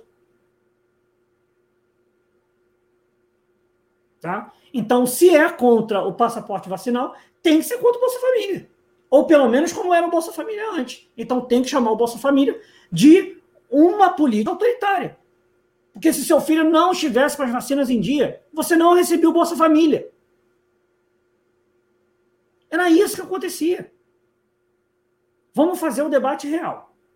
Não vamos fazer o debate sem a gente entender o que é política pública de saúde. E aí, me desculpa. Se não gostou, eu não posso fazer nada. Existem discordâncias. Discordâncias são processos de alinhamento político. Realidade é uma outra situação. Então a gente tem que ser contra as pessoas serem obrigadas a tomar vacina de febre amarela para ir para o norte do Brasil.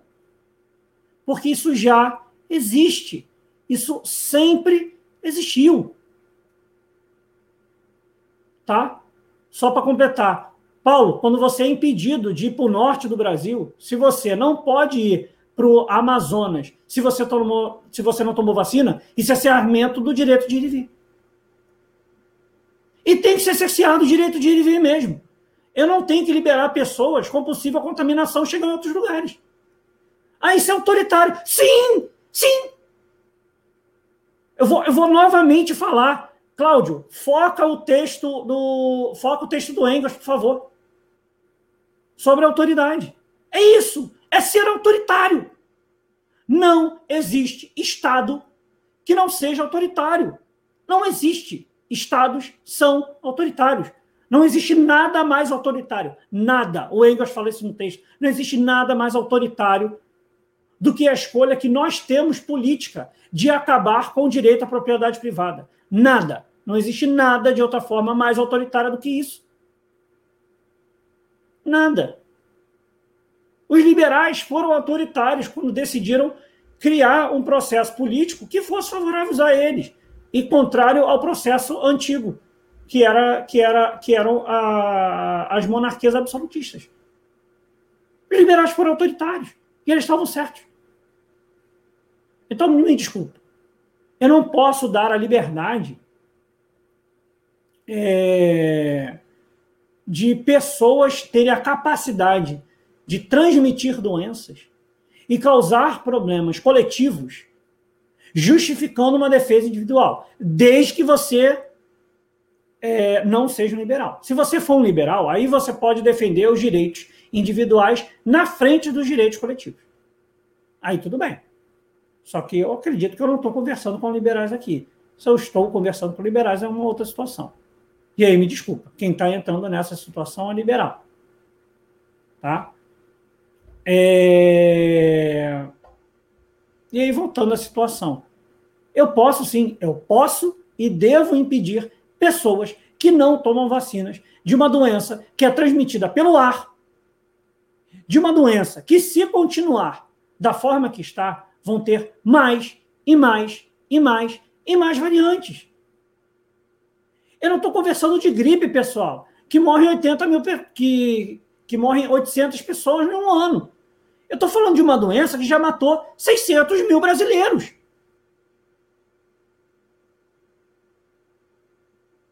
É isso que eu estou falando. O passaporte vacinal é um processo natural e que tem que ser feito. Não tem outra opção. Se você não tomou a vacina, parceiro, você não tem que ter o direito de sair de casa. É isso mesmo. Então quer dizer que eu sou uma pessoa que tenho que ter o direito de receber uma pessoa no meu local de trabalho que não toma vacina e que pode me contaminar? Então, quer dizer que por uma justificativa de um direito individual, eu libero uma pessoa de contaminar outras. Arthur, você é obrigado com que as pessoas tomem vacina? Não. Eu tenho, eu tenho um argumento, é, um argumento não, uma proposta ótima. Você não quer tomar vacina? Você trabalha dentro de casa. Acabou. Fica dentro de casa, cara. Você não é obrigado a sair. Porque senão, se eu libero a linha de que é o direito individual na frente do direito coletivo, então eu posso fazer o que eu quiser.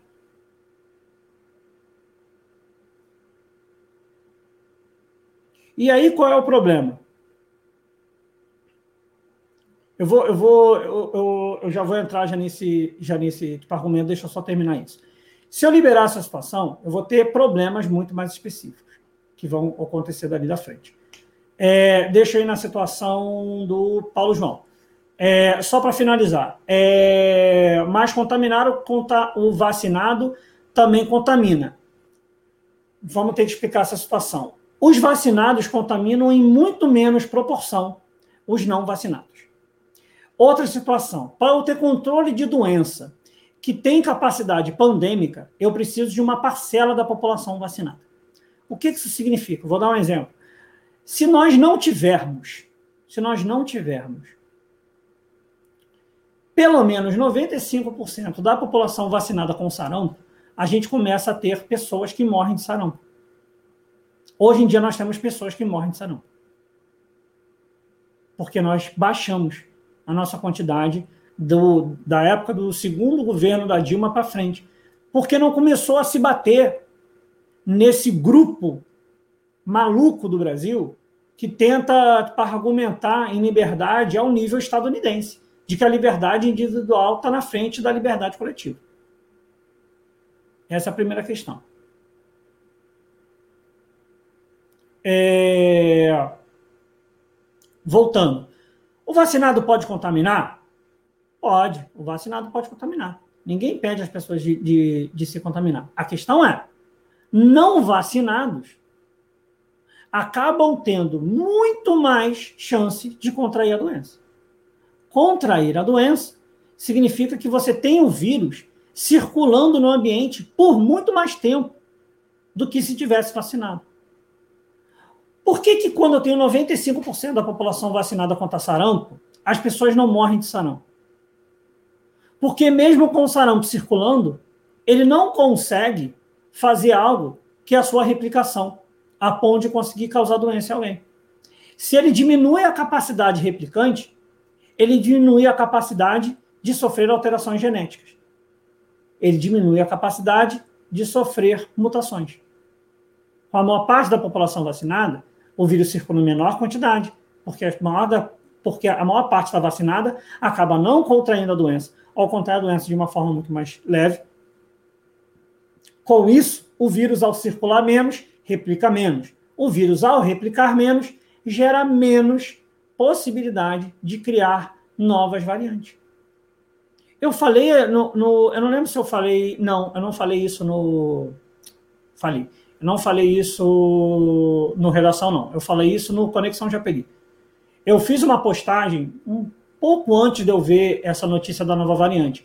E eu falei que se existisse uma nova variante, a culpa seria da comunidade internacional que deixou a África com só 7% da sua população vacinada, enquanto o mundo tem uma média de mais de 50% da sua população vacinada. Não deu outra. Não deu outra. Não deu outra. É, e só para poder finalizar, é, não seria melhor conscientizar? Sim, eu concordo. O melhor é conscientizar. Mas se a pessoa não quiser, eu vou dar para a liberdade de ela contaminar os outros? Parceiro, tem que se vacinar. Tá aqui, ó, política para se vacinar, não sei o que lá, se vacina. Eu não quero, eu não quero, você fica em casa, você não pode sair. É simples. A situação funciona de uma forma simples. Funciona de uma forma simples, a lei funciona assim. Você tem o direito de não querer, só que você tem que cumprir também com deveres específicos. Entendeu? É, é, é, é uma situação clara. Eu concordo com você se nós argumentarmos que o governo não ajuda na conscientização da população. Concordo, isso daí é ótimo. Agora, se a população não se vacina, parceiro, não, não tem que ter o direito de sair de casa mesmo. Quem foi que teve menos mortes? Foi a China. A China impediu a circulação de pessoas, controlou a circulação de pessoas. Então aí me desculpa, o autoritarismo está correto. O único país que foi absolutamente autoritário com a sua população foi o país que tem a maior população mundial e foi quem controlou a pandemia. Foi quem conseguiu ter, foi quem conseguiu ter, antes da vacina, um ano novo, com a população na rua. Então, não há diferenciação. Controle pós-vacina ou controle anti-vacina é controle. Controle tem que ter. Tem que ter passaporte vacinal. Espero que as pessoas se conscientizem. Se não se conscientizam, é aquela questão. Não aprende no amor, tem que aprender na dor. Só funciona assim. Porque senão é o vale tudo. Não é o vale tudo que eu quero. Não é o vale tudo que eu quero. E outra coisa, as pessoas têm que ser obrigadas a tomar vacina? Tem. Só que quando eu falo obrigação da vacina, é essa situação. Você tem um Bolsa Família, você não vacinou seu filho, você não recebe o Bolsa Família. Você não vacina seu filho, você não consegue escrever seu filho numa escola. Eu sou favorável de que todas as escolas, públicas e privadas, tenham que apresentar a carteira de vacinação de todos os seus funcionários, de todos os seus alunos. Não apresentou, é multa. Não apresentou dos alunos, não sai o não sai o, o diploma. Minha filha, não, não pode ser liberado o diploma do seu filho porque não tem vacinação. Ah, mas ele tem direito. Sim, mas eu, eu preciso da carteira de vacinação. Senão não vai ser o diploma. Porque não tem jeito. As pessoas só aprendem na força. As pessoas só aprendem na força. Tem uma parte da população que aprende de forma consciente, tem outra que só apresenta na força. E me desculpa, eu não vou fazer uma defesa de direito individual quando eu tenho uma doença que matou mais de 600 mil pessoas no meu país. Não vou. 600 mil pessoas oficiais. Porque quando a Rússia pegou seus dados oficiais e transformou eles para poder analisar o que era, a morte foi três vezes maior. Se só for o dobro no Brasil, a gente já teve um milhão. Quer dizer, né, seriam um milhão e duzentos mil é, brasileiros que morreram. Não dá para a gente ser é, a favor dessa forma. Passaporte vacinal tem que ter, e quem não tem, se vira. Todo mundo começa a tomar vacina.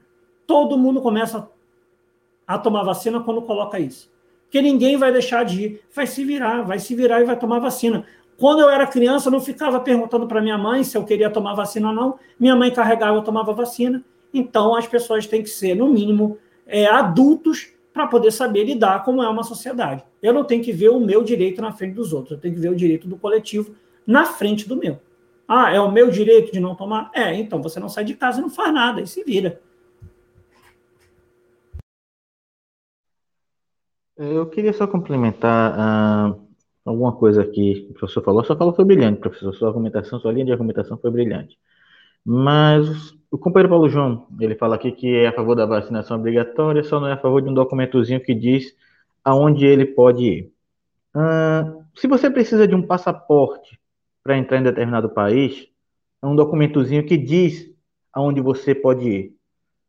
Se você precisa de uma carteira de habilitação para poder pegar seu carro e se locomover, é um documentozinho que diz o que você pode fazer ou não. Se você vai na Argentina, você precisa levar o seu RG.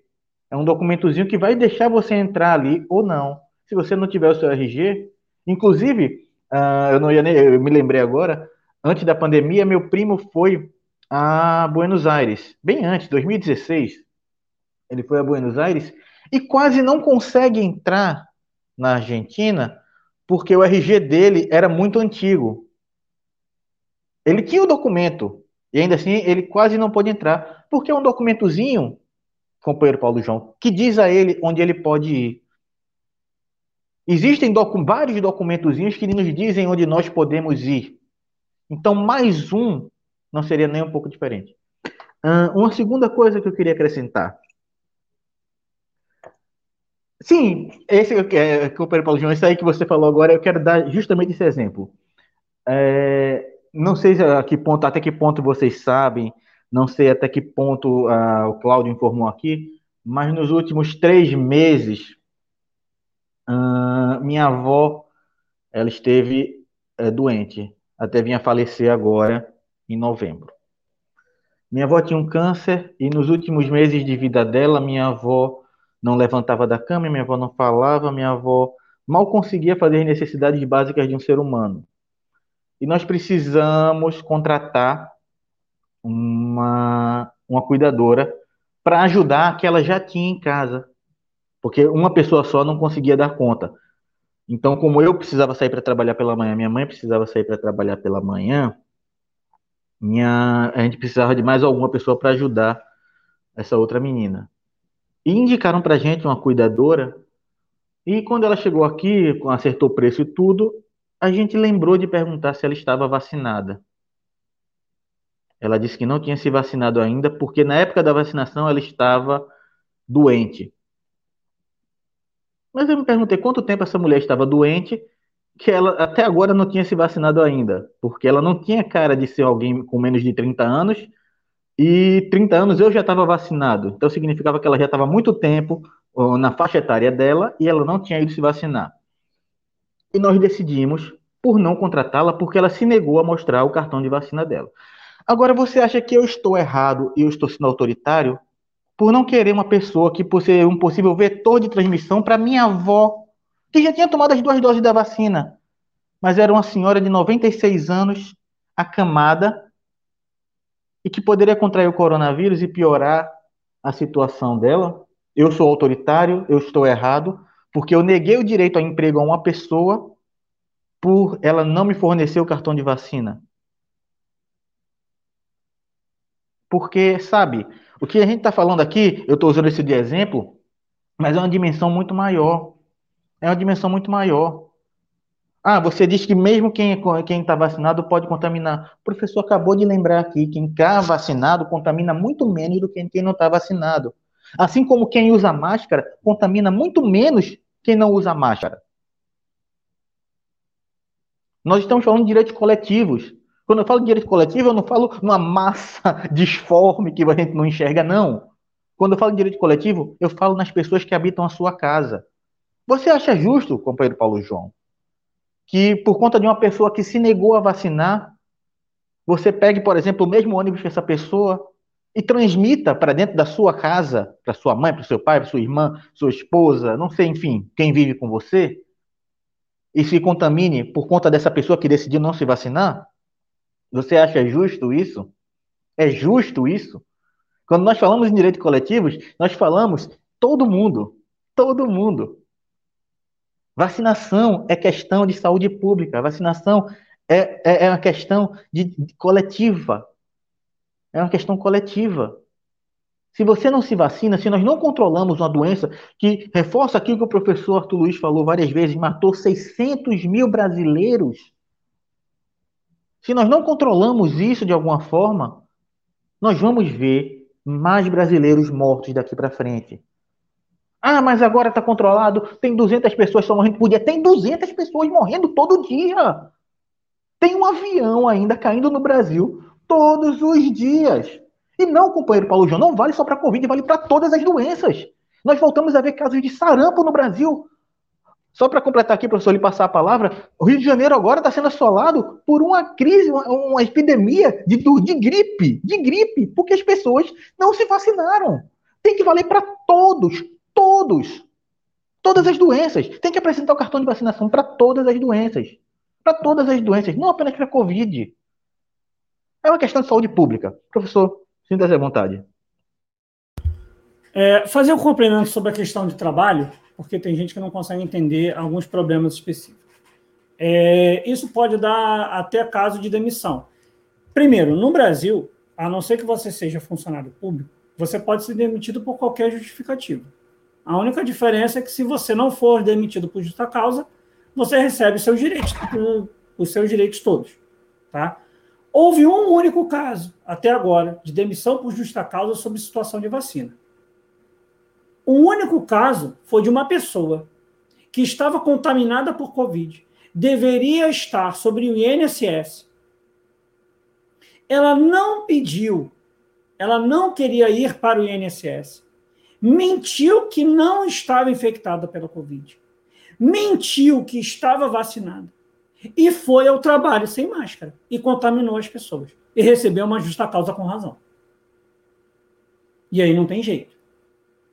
Ah, mas o meu patrão pode me demitir se eu não tiver uma carteira de vacinação. Cara, o seu patrão pode demitir se você não der bom dia para ele. Não tem nada na lei que impeça.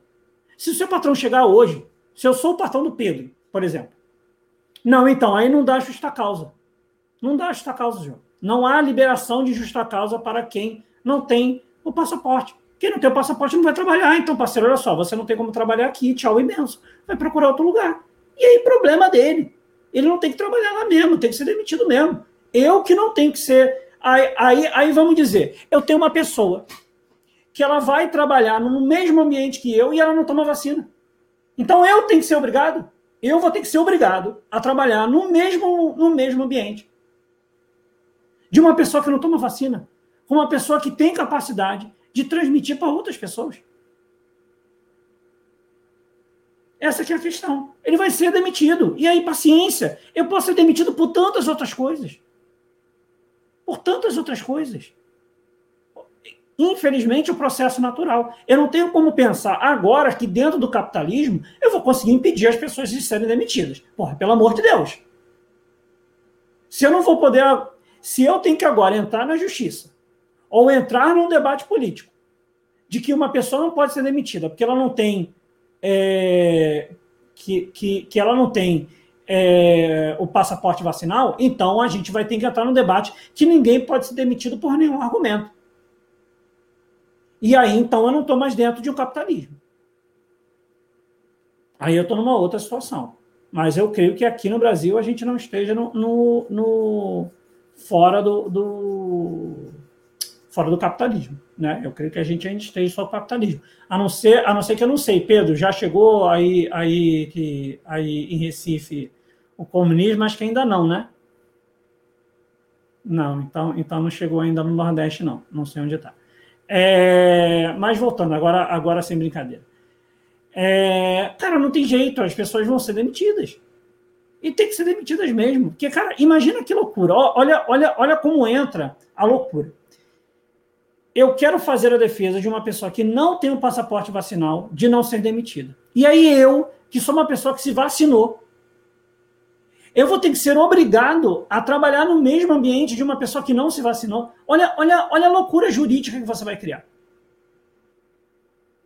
Porque aí, tecnicamente, eu vou, eu vou poder argumentar de que eu tenho o dever de ter que suportar uma pessoa de, do meu lado que não tomou vacina. E aí, olha a questão. Ah, quem, quem não se vacinou tem menos chance de, é, de contrair a doença. Depende. A gente sabe se essa variante, a vacinação que nós estamos tomando até agora suporta? Se em algum momento ocorrer uma variante que nenhuma das vacinas que nós tomamos suporta,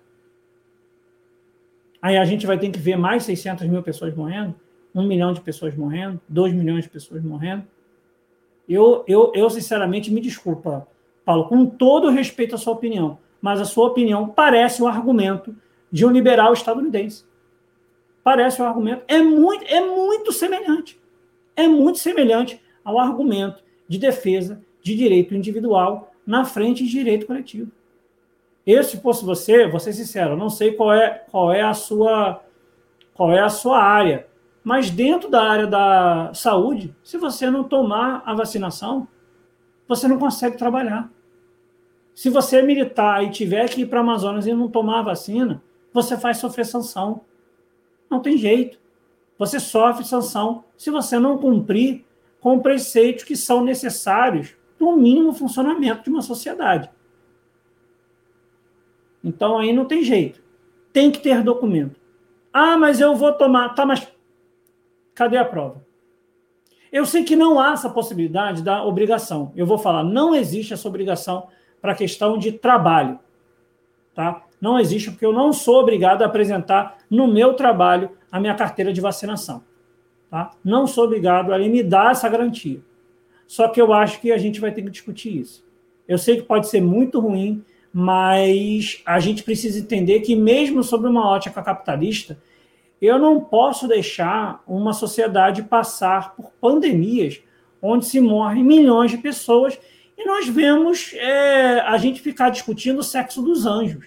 Porque, me desculpa, discutir é, a possibilidade de um passaporte vacinal ou não, um documento te dar a liberdade de sair é, ou não, entrar ou não em algum ambiente no meio de uma pandemia, onde, no mínimo, legalmente, né, é, legalmente não, oficial, morreram mais de 600 mil pessoas, é discutir sexo dos. Fica parecendo, é, assim, fica parecendo gente que está discutindo revolução socialista com gente passando fome aqui do lado do cara.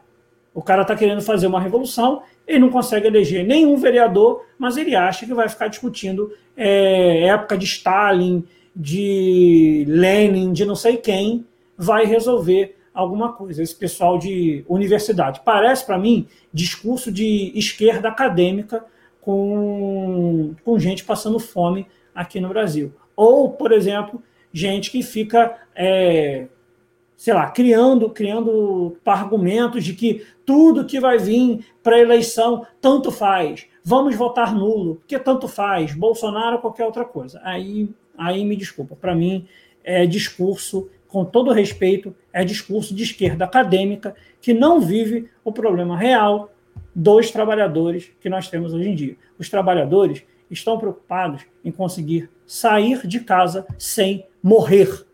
Esta é a realidade. O, o trabalhador brasileiro está saindo de casa sem máscara, está sendo estimulado a não se vacinar, está morrendo em peso, porque quem morreu em peso não foi a classe alta brasileira, foi a classe pobre.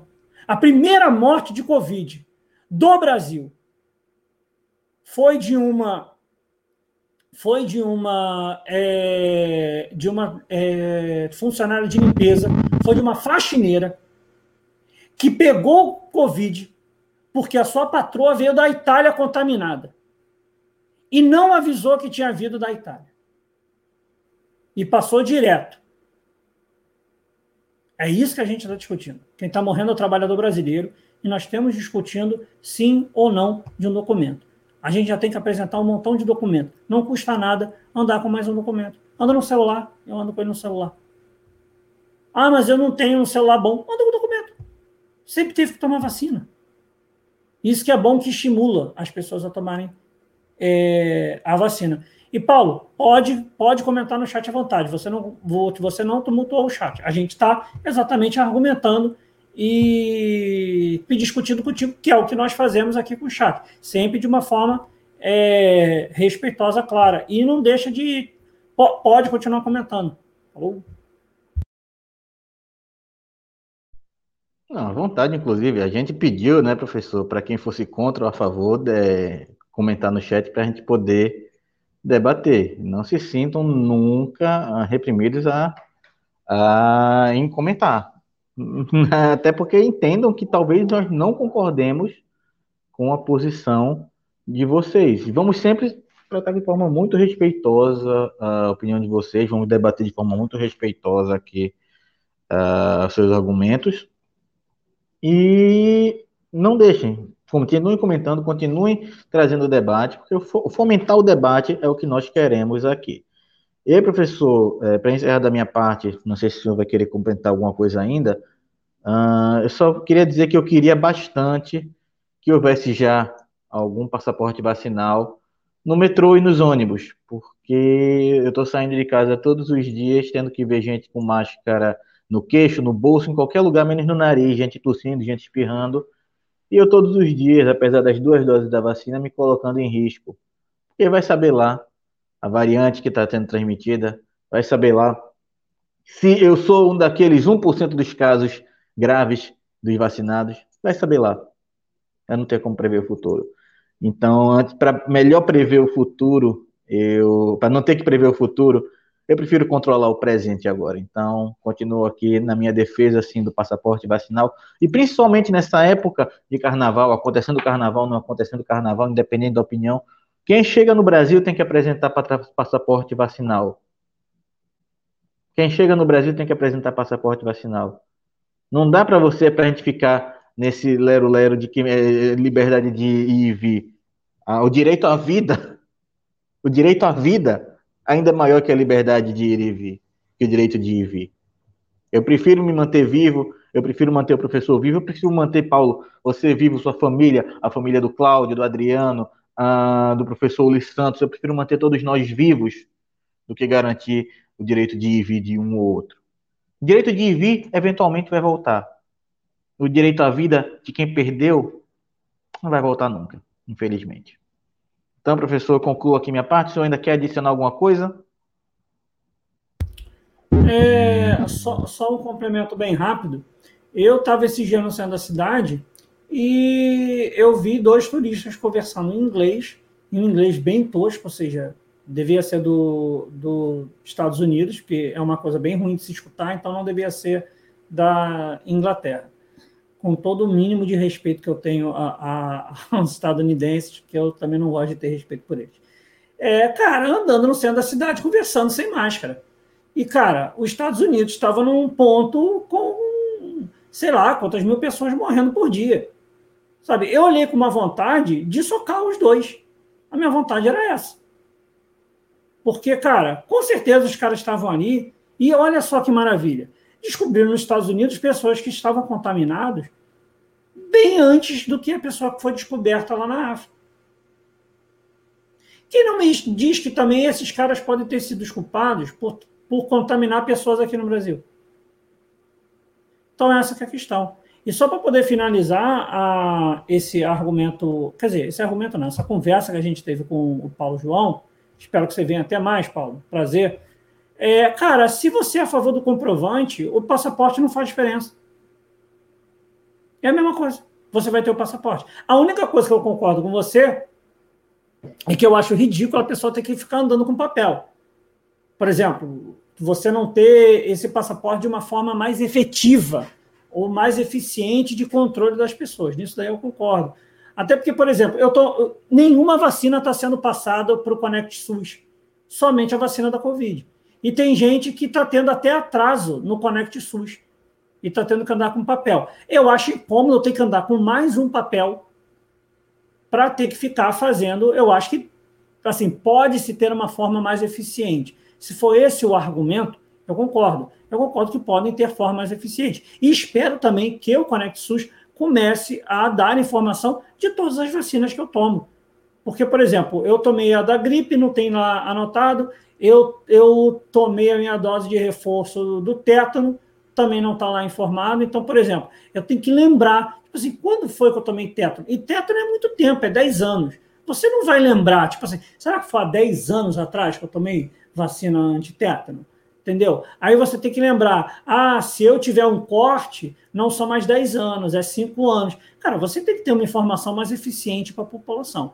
Isso daí tudo eu concordo. Agora, se você é favorável ao comprovante, assim, que a pessoa tem que ter o comprovante, qual o problema dela carregar o comprovante para ela comprovar que ela está vacinada e que ela pode andar? Agora, é, você não acha que é pior? O que, que é pior? Eu cercear uma pequena parcela da população que pode contaminar outras e que pode estimular é, o nascimento de novas variantes, é, ou então eu ter eu, eu ter já para aquele documento e andar com ele. Não é nenhum problema, entendeu? Se eu estiver na rua, eu tenho que, dependendo de onde eu vou, apresentar o documento para poder entrar, entendeu? É, para aquela questão, é o passaporte, eu tenho o passaporte. Cara, você pega o passaporte e você leva. Não tem nenhum problema você andar com o passaporte. Entendeu? É, é uma coisa simples. Eu espero só que esse passaporte fosse mais eficiente em uma questão é, de, de aplicativo de celular. Né?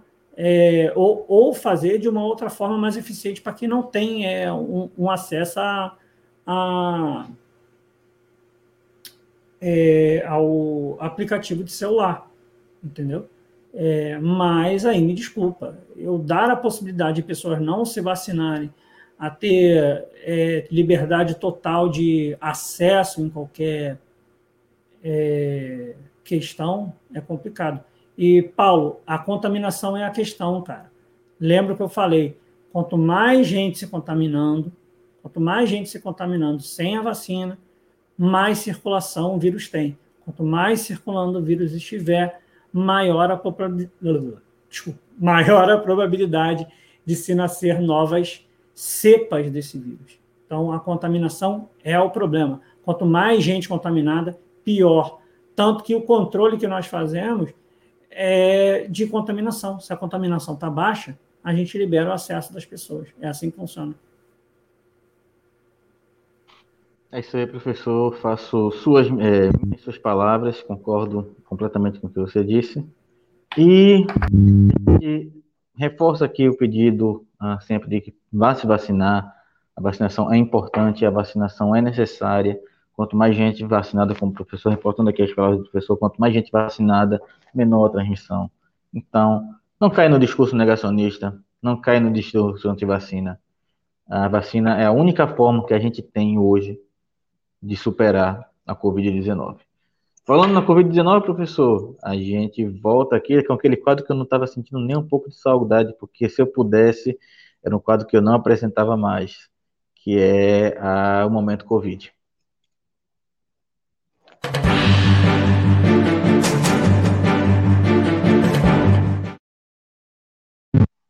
Nós temos hoje, professor, uh, no número de casos comprovados de Covid-19 no Brasil, uh, são. É, Claudio, se puder aumentar, porque está pequeno aqui para mim no celular. Uh, são 10.250 casos novos confirmados de Covid-19 no Brasil. Uh, nós temos 274 mortes por Covid-19. Aqui eu reforço o que eu disse lá no começo, apesar de ser um número muito menor do que a gente viu no começo do ano, por exemplo, com 4 mil mortes, 5 mil mortes por dia, uh, ah, 274 mortes ainda é um avião, um avião caindo no Brasil todo dia. Ainda é um avião caindo no Brasil todo dia. Não temos que comemorar nada. No momento, nós não temos nada a comemorar. A vacinação está avançando, menos gente está morrendo, mas ainda são 274 pessoas, brasileiros, 274 familiares, parentes, amigos morrendo todos os dias.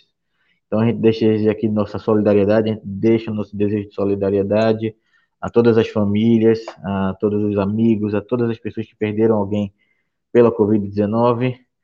E é isso, né, professor? Sempre tentando, uh, sempre tentando incentivar a vacinação, porque a gente quer logo, a gente quer logo não estar tá tendo que estar tá aqui tem três meses que eu não faço um momento Covid e mesmo assim não deixa de ser difícil vir aqui anunciar a morte de tantas pessoas. Então, é, é, torcer aqui para que o mais breve possível o momento Covid se torne um quadro esquecido aqui nesse programa.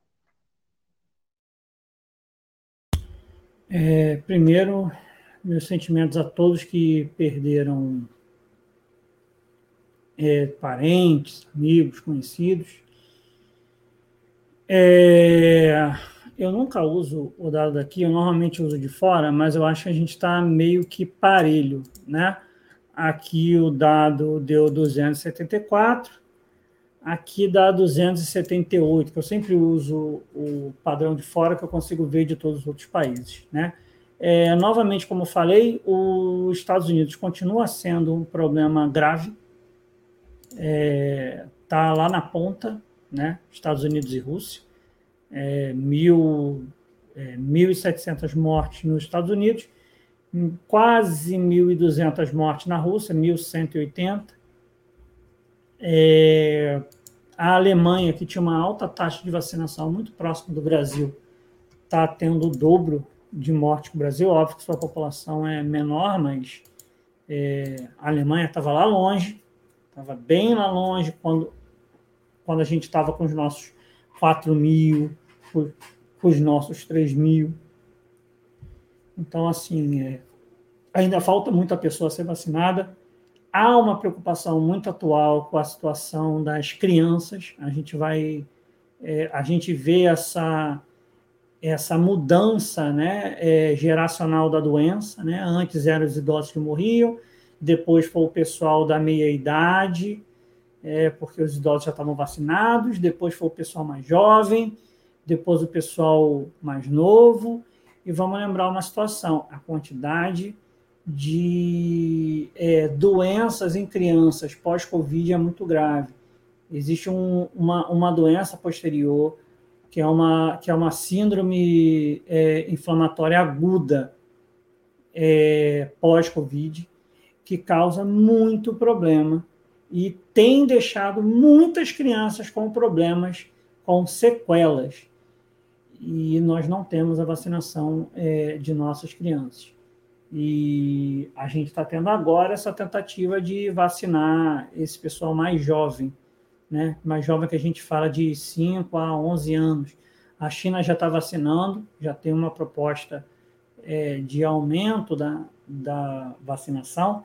Nós não sabemos ainda como vai ser as eficiências da vacina. Pela questão técnica, há uma, é, há uma, uma análise técnica que eu, que eu poderia analisar que, se eu fosse chutar quais seriam mais eficientes, eu chutaria que a Coronavac seria provavelmente a mais eficiente contra essa nova variante, porque ela muda exatamente na parte que nós usamos nas outras vacinas. Né? Como a técnica da, é, é, da Coronavac é uma técnica antiga, ela utiliza o vírus inteiro. As outras são de técnicas novas, que usam um pedaço do vírus. E é o que, que essa, é, esse vírus fez? Conseguiu criar uma mutação exatamente nessa parte que nós utilizamos para a vacina da Janssen, para a vacina da Pfizer e para a vacina da AstraZeneca.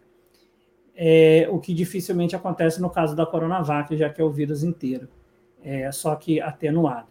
Né? Então, é, espero que a gente consiga estimular as pessoas a se vacinar. É, o que eu indico, se vocês encontrarem pessoas que não se vacinaram, é fazer mais ou menos o que é, pessoas, é, amigas minhas, fizeram. Uma pessoa falou que não tinha se vacinado, tinha entrado em um restaurante, falou: ah, eu não tomei a vacina porque é desnecessário, porque não sei o que lá. Saiu uma pessoa, saiu outra, saiu outra, saiu outra, e ela ficou sozinha lá no restaurante, ela foi embora. É, é uma forma de nós, né, de forma individual, para a gente conseguir resolver essa situação. E, pessoal, é se vacinar, é se cuidar e continuar utilizando é, infelizmente, a gente até estava usando, se for usar é, máscara, aquelas máscaras de pano, tentar usar duas máscaras, né? Uma máscara cirúrgica e uma máscara de pano por cima.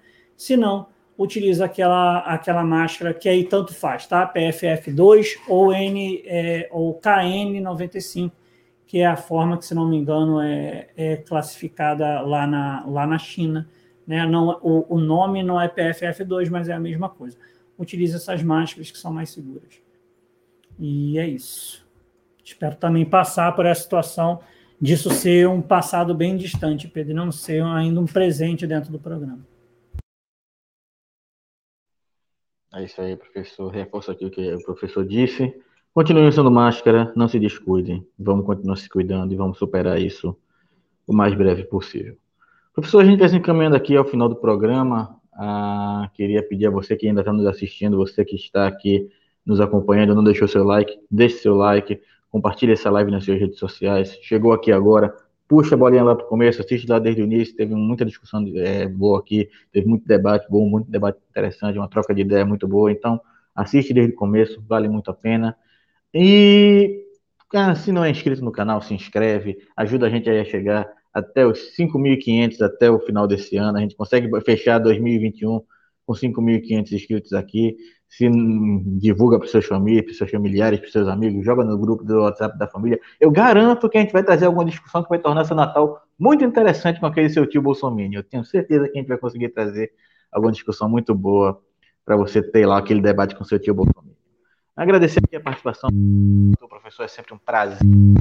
E o senhor, como eu digo, repito aqui sempre, é um quando o senhor resolve abrir a boca para o senhor, coloca para fora as suas opiniões. Muito obrigado pela sua participação, professor Arthur.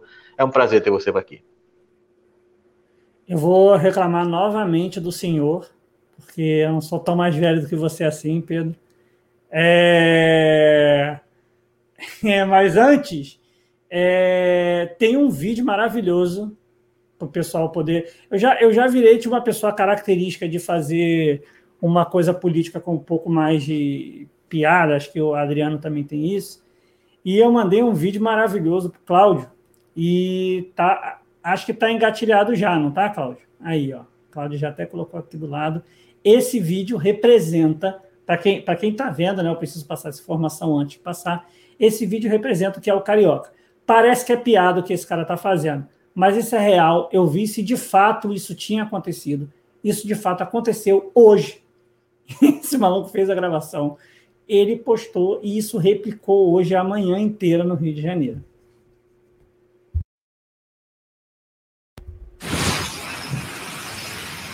Estamos aqui na altura da Vida Brasil, altura de Guadalupe, né?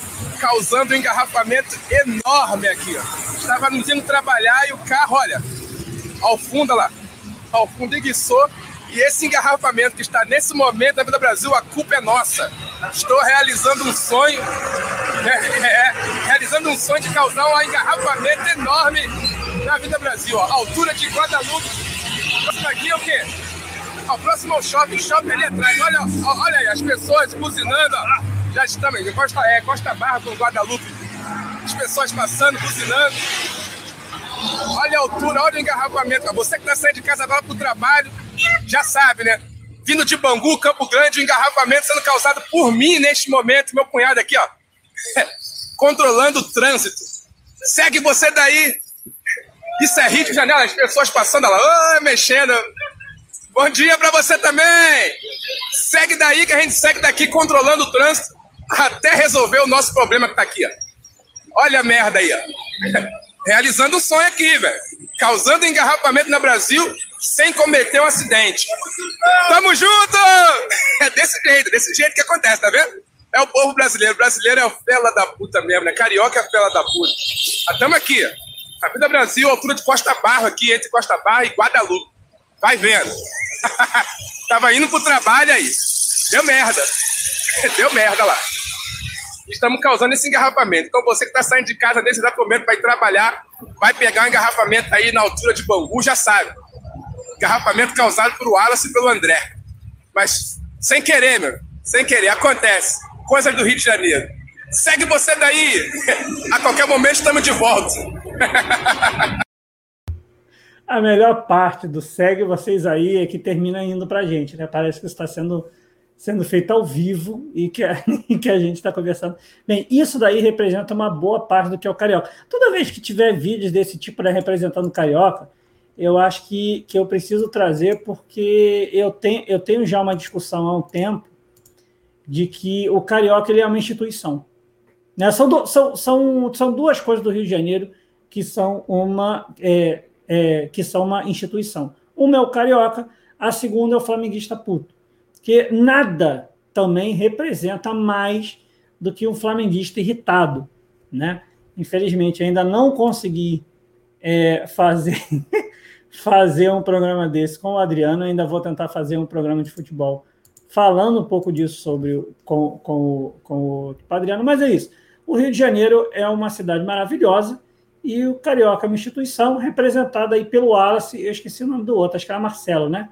O Wallace Marcelo é, criando um, um, um congestionamento na principal via de acesso de todos os bairros do, do Rio de Janeiro, que vai desde, sei lá, vai desde Santa Cruz, que é um bairro bem distante do meu, até o centro da cidade. Isso daí deve completar aí, sei lá, eu, Eu vou dar um chute, mas eu acho que deve ser mais de 50 quilômetros, ou se bobear uns 50, 50, 60 quilômetros por aí. Ou seja, é, é, essa avenida, a Avenida Brasil pega essa extensão inteira, dessa quantidade de bairros inteiro, né, que aí não tem nem como ficar colocando, ele estava no meio do caminho do meu bairro, que é Campo Grande, até, até, até o centro é, do Rio de Janeiro, ou seja, ainda tinha metade do trajeto ainda para se percorrer. Mas é isso aí. Gente, boa noite. Pedro, novamente, muito obrigado. Estou muito feliz de estar com você aqui de novo. Valeu, Cláudio, valeu todo mundo e até a próxima. É isso aí, viemos com o André e o Wallace direto da Avenida Brasil, ali mostrando o engarrafamento que eles mesmos causaram. Mas muito obrigado, professor, muito obrigado esse vídeo maravilhoso aí, que representa muito bem o povo carioca. E quando chegar ali mais ou menos em janeiro fevereiro, eu vou trazer aqui uns vídeos também, que é a época de chuva em Recife, e a maior representação do povo recifense é sempre a, a, a população andando de esqui com aquela tábua de aquela tábua de isopor no meio da rua. Pode se preparar lá para fevereiro janeiro, quando começarem as chuvas de verão aqui. Pode se preparar que eu vou trazer algum vídeo.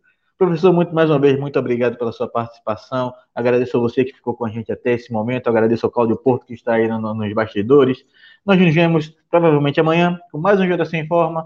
Muito obrigado pela sua participação. Até amanhã.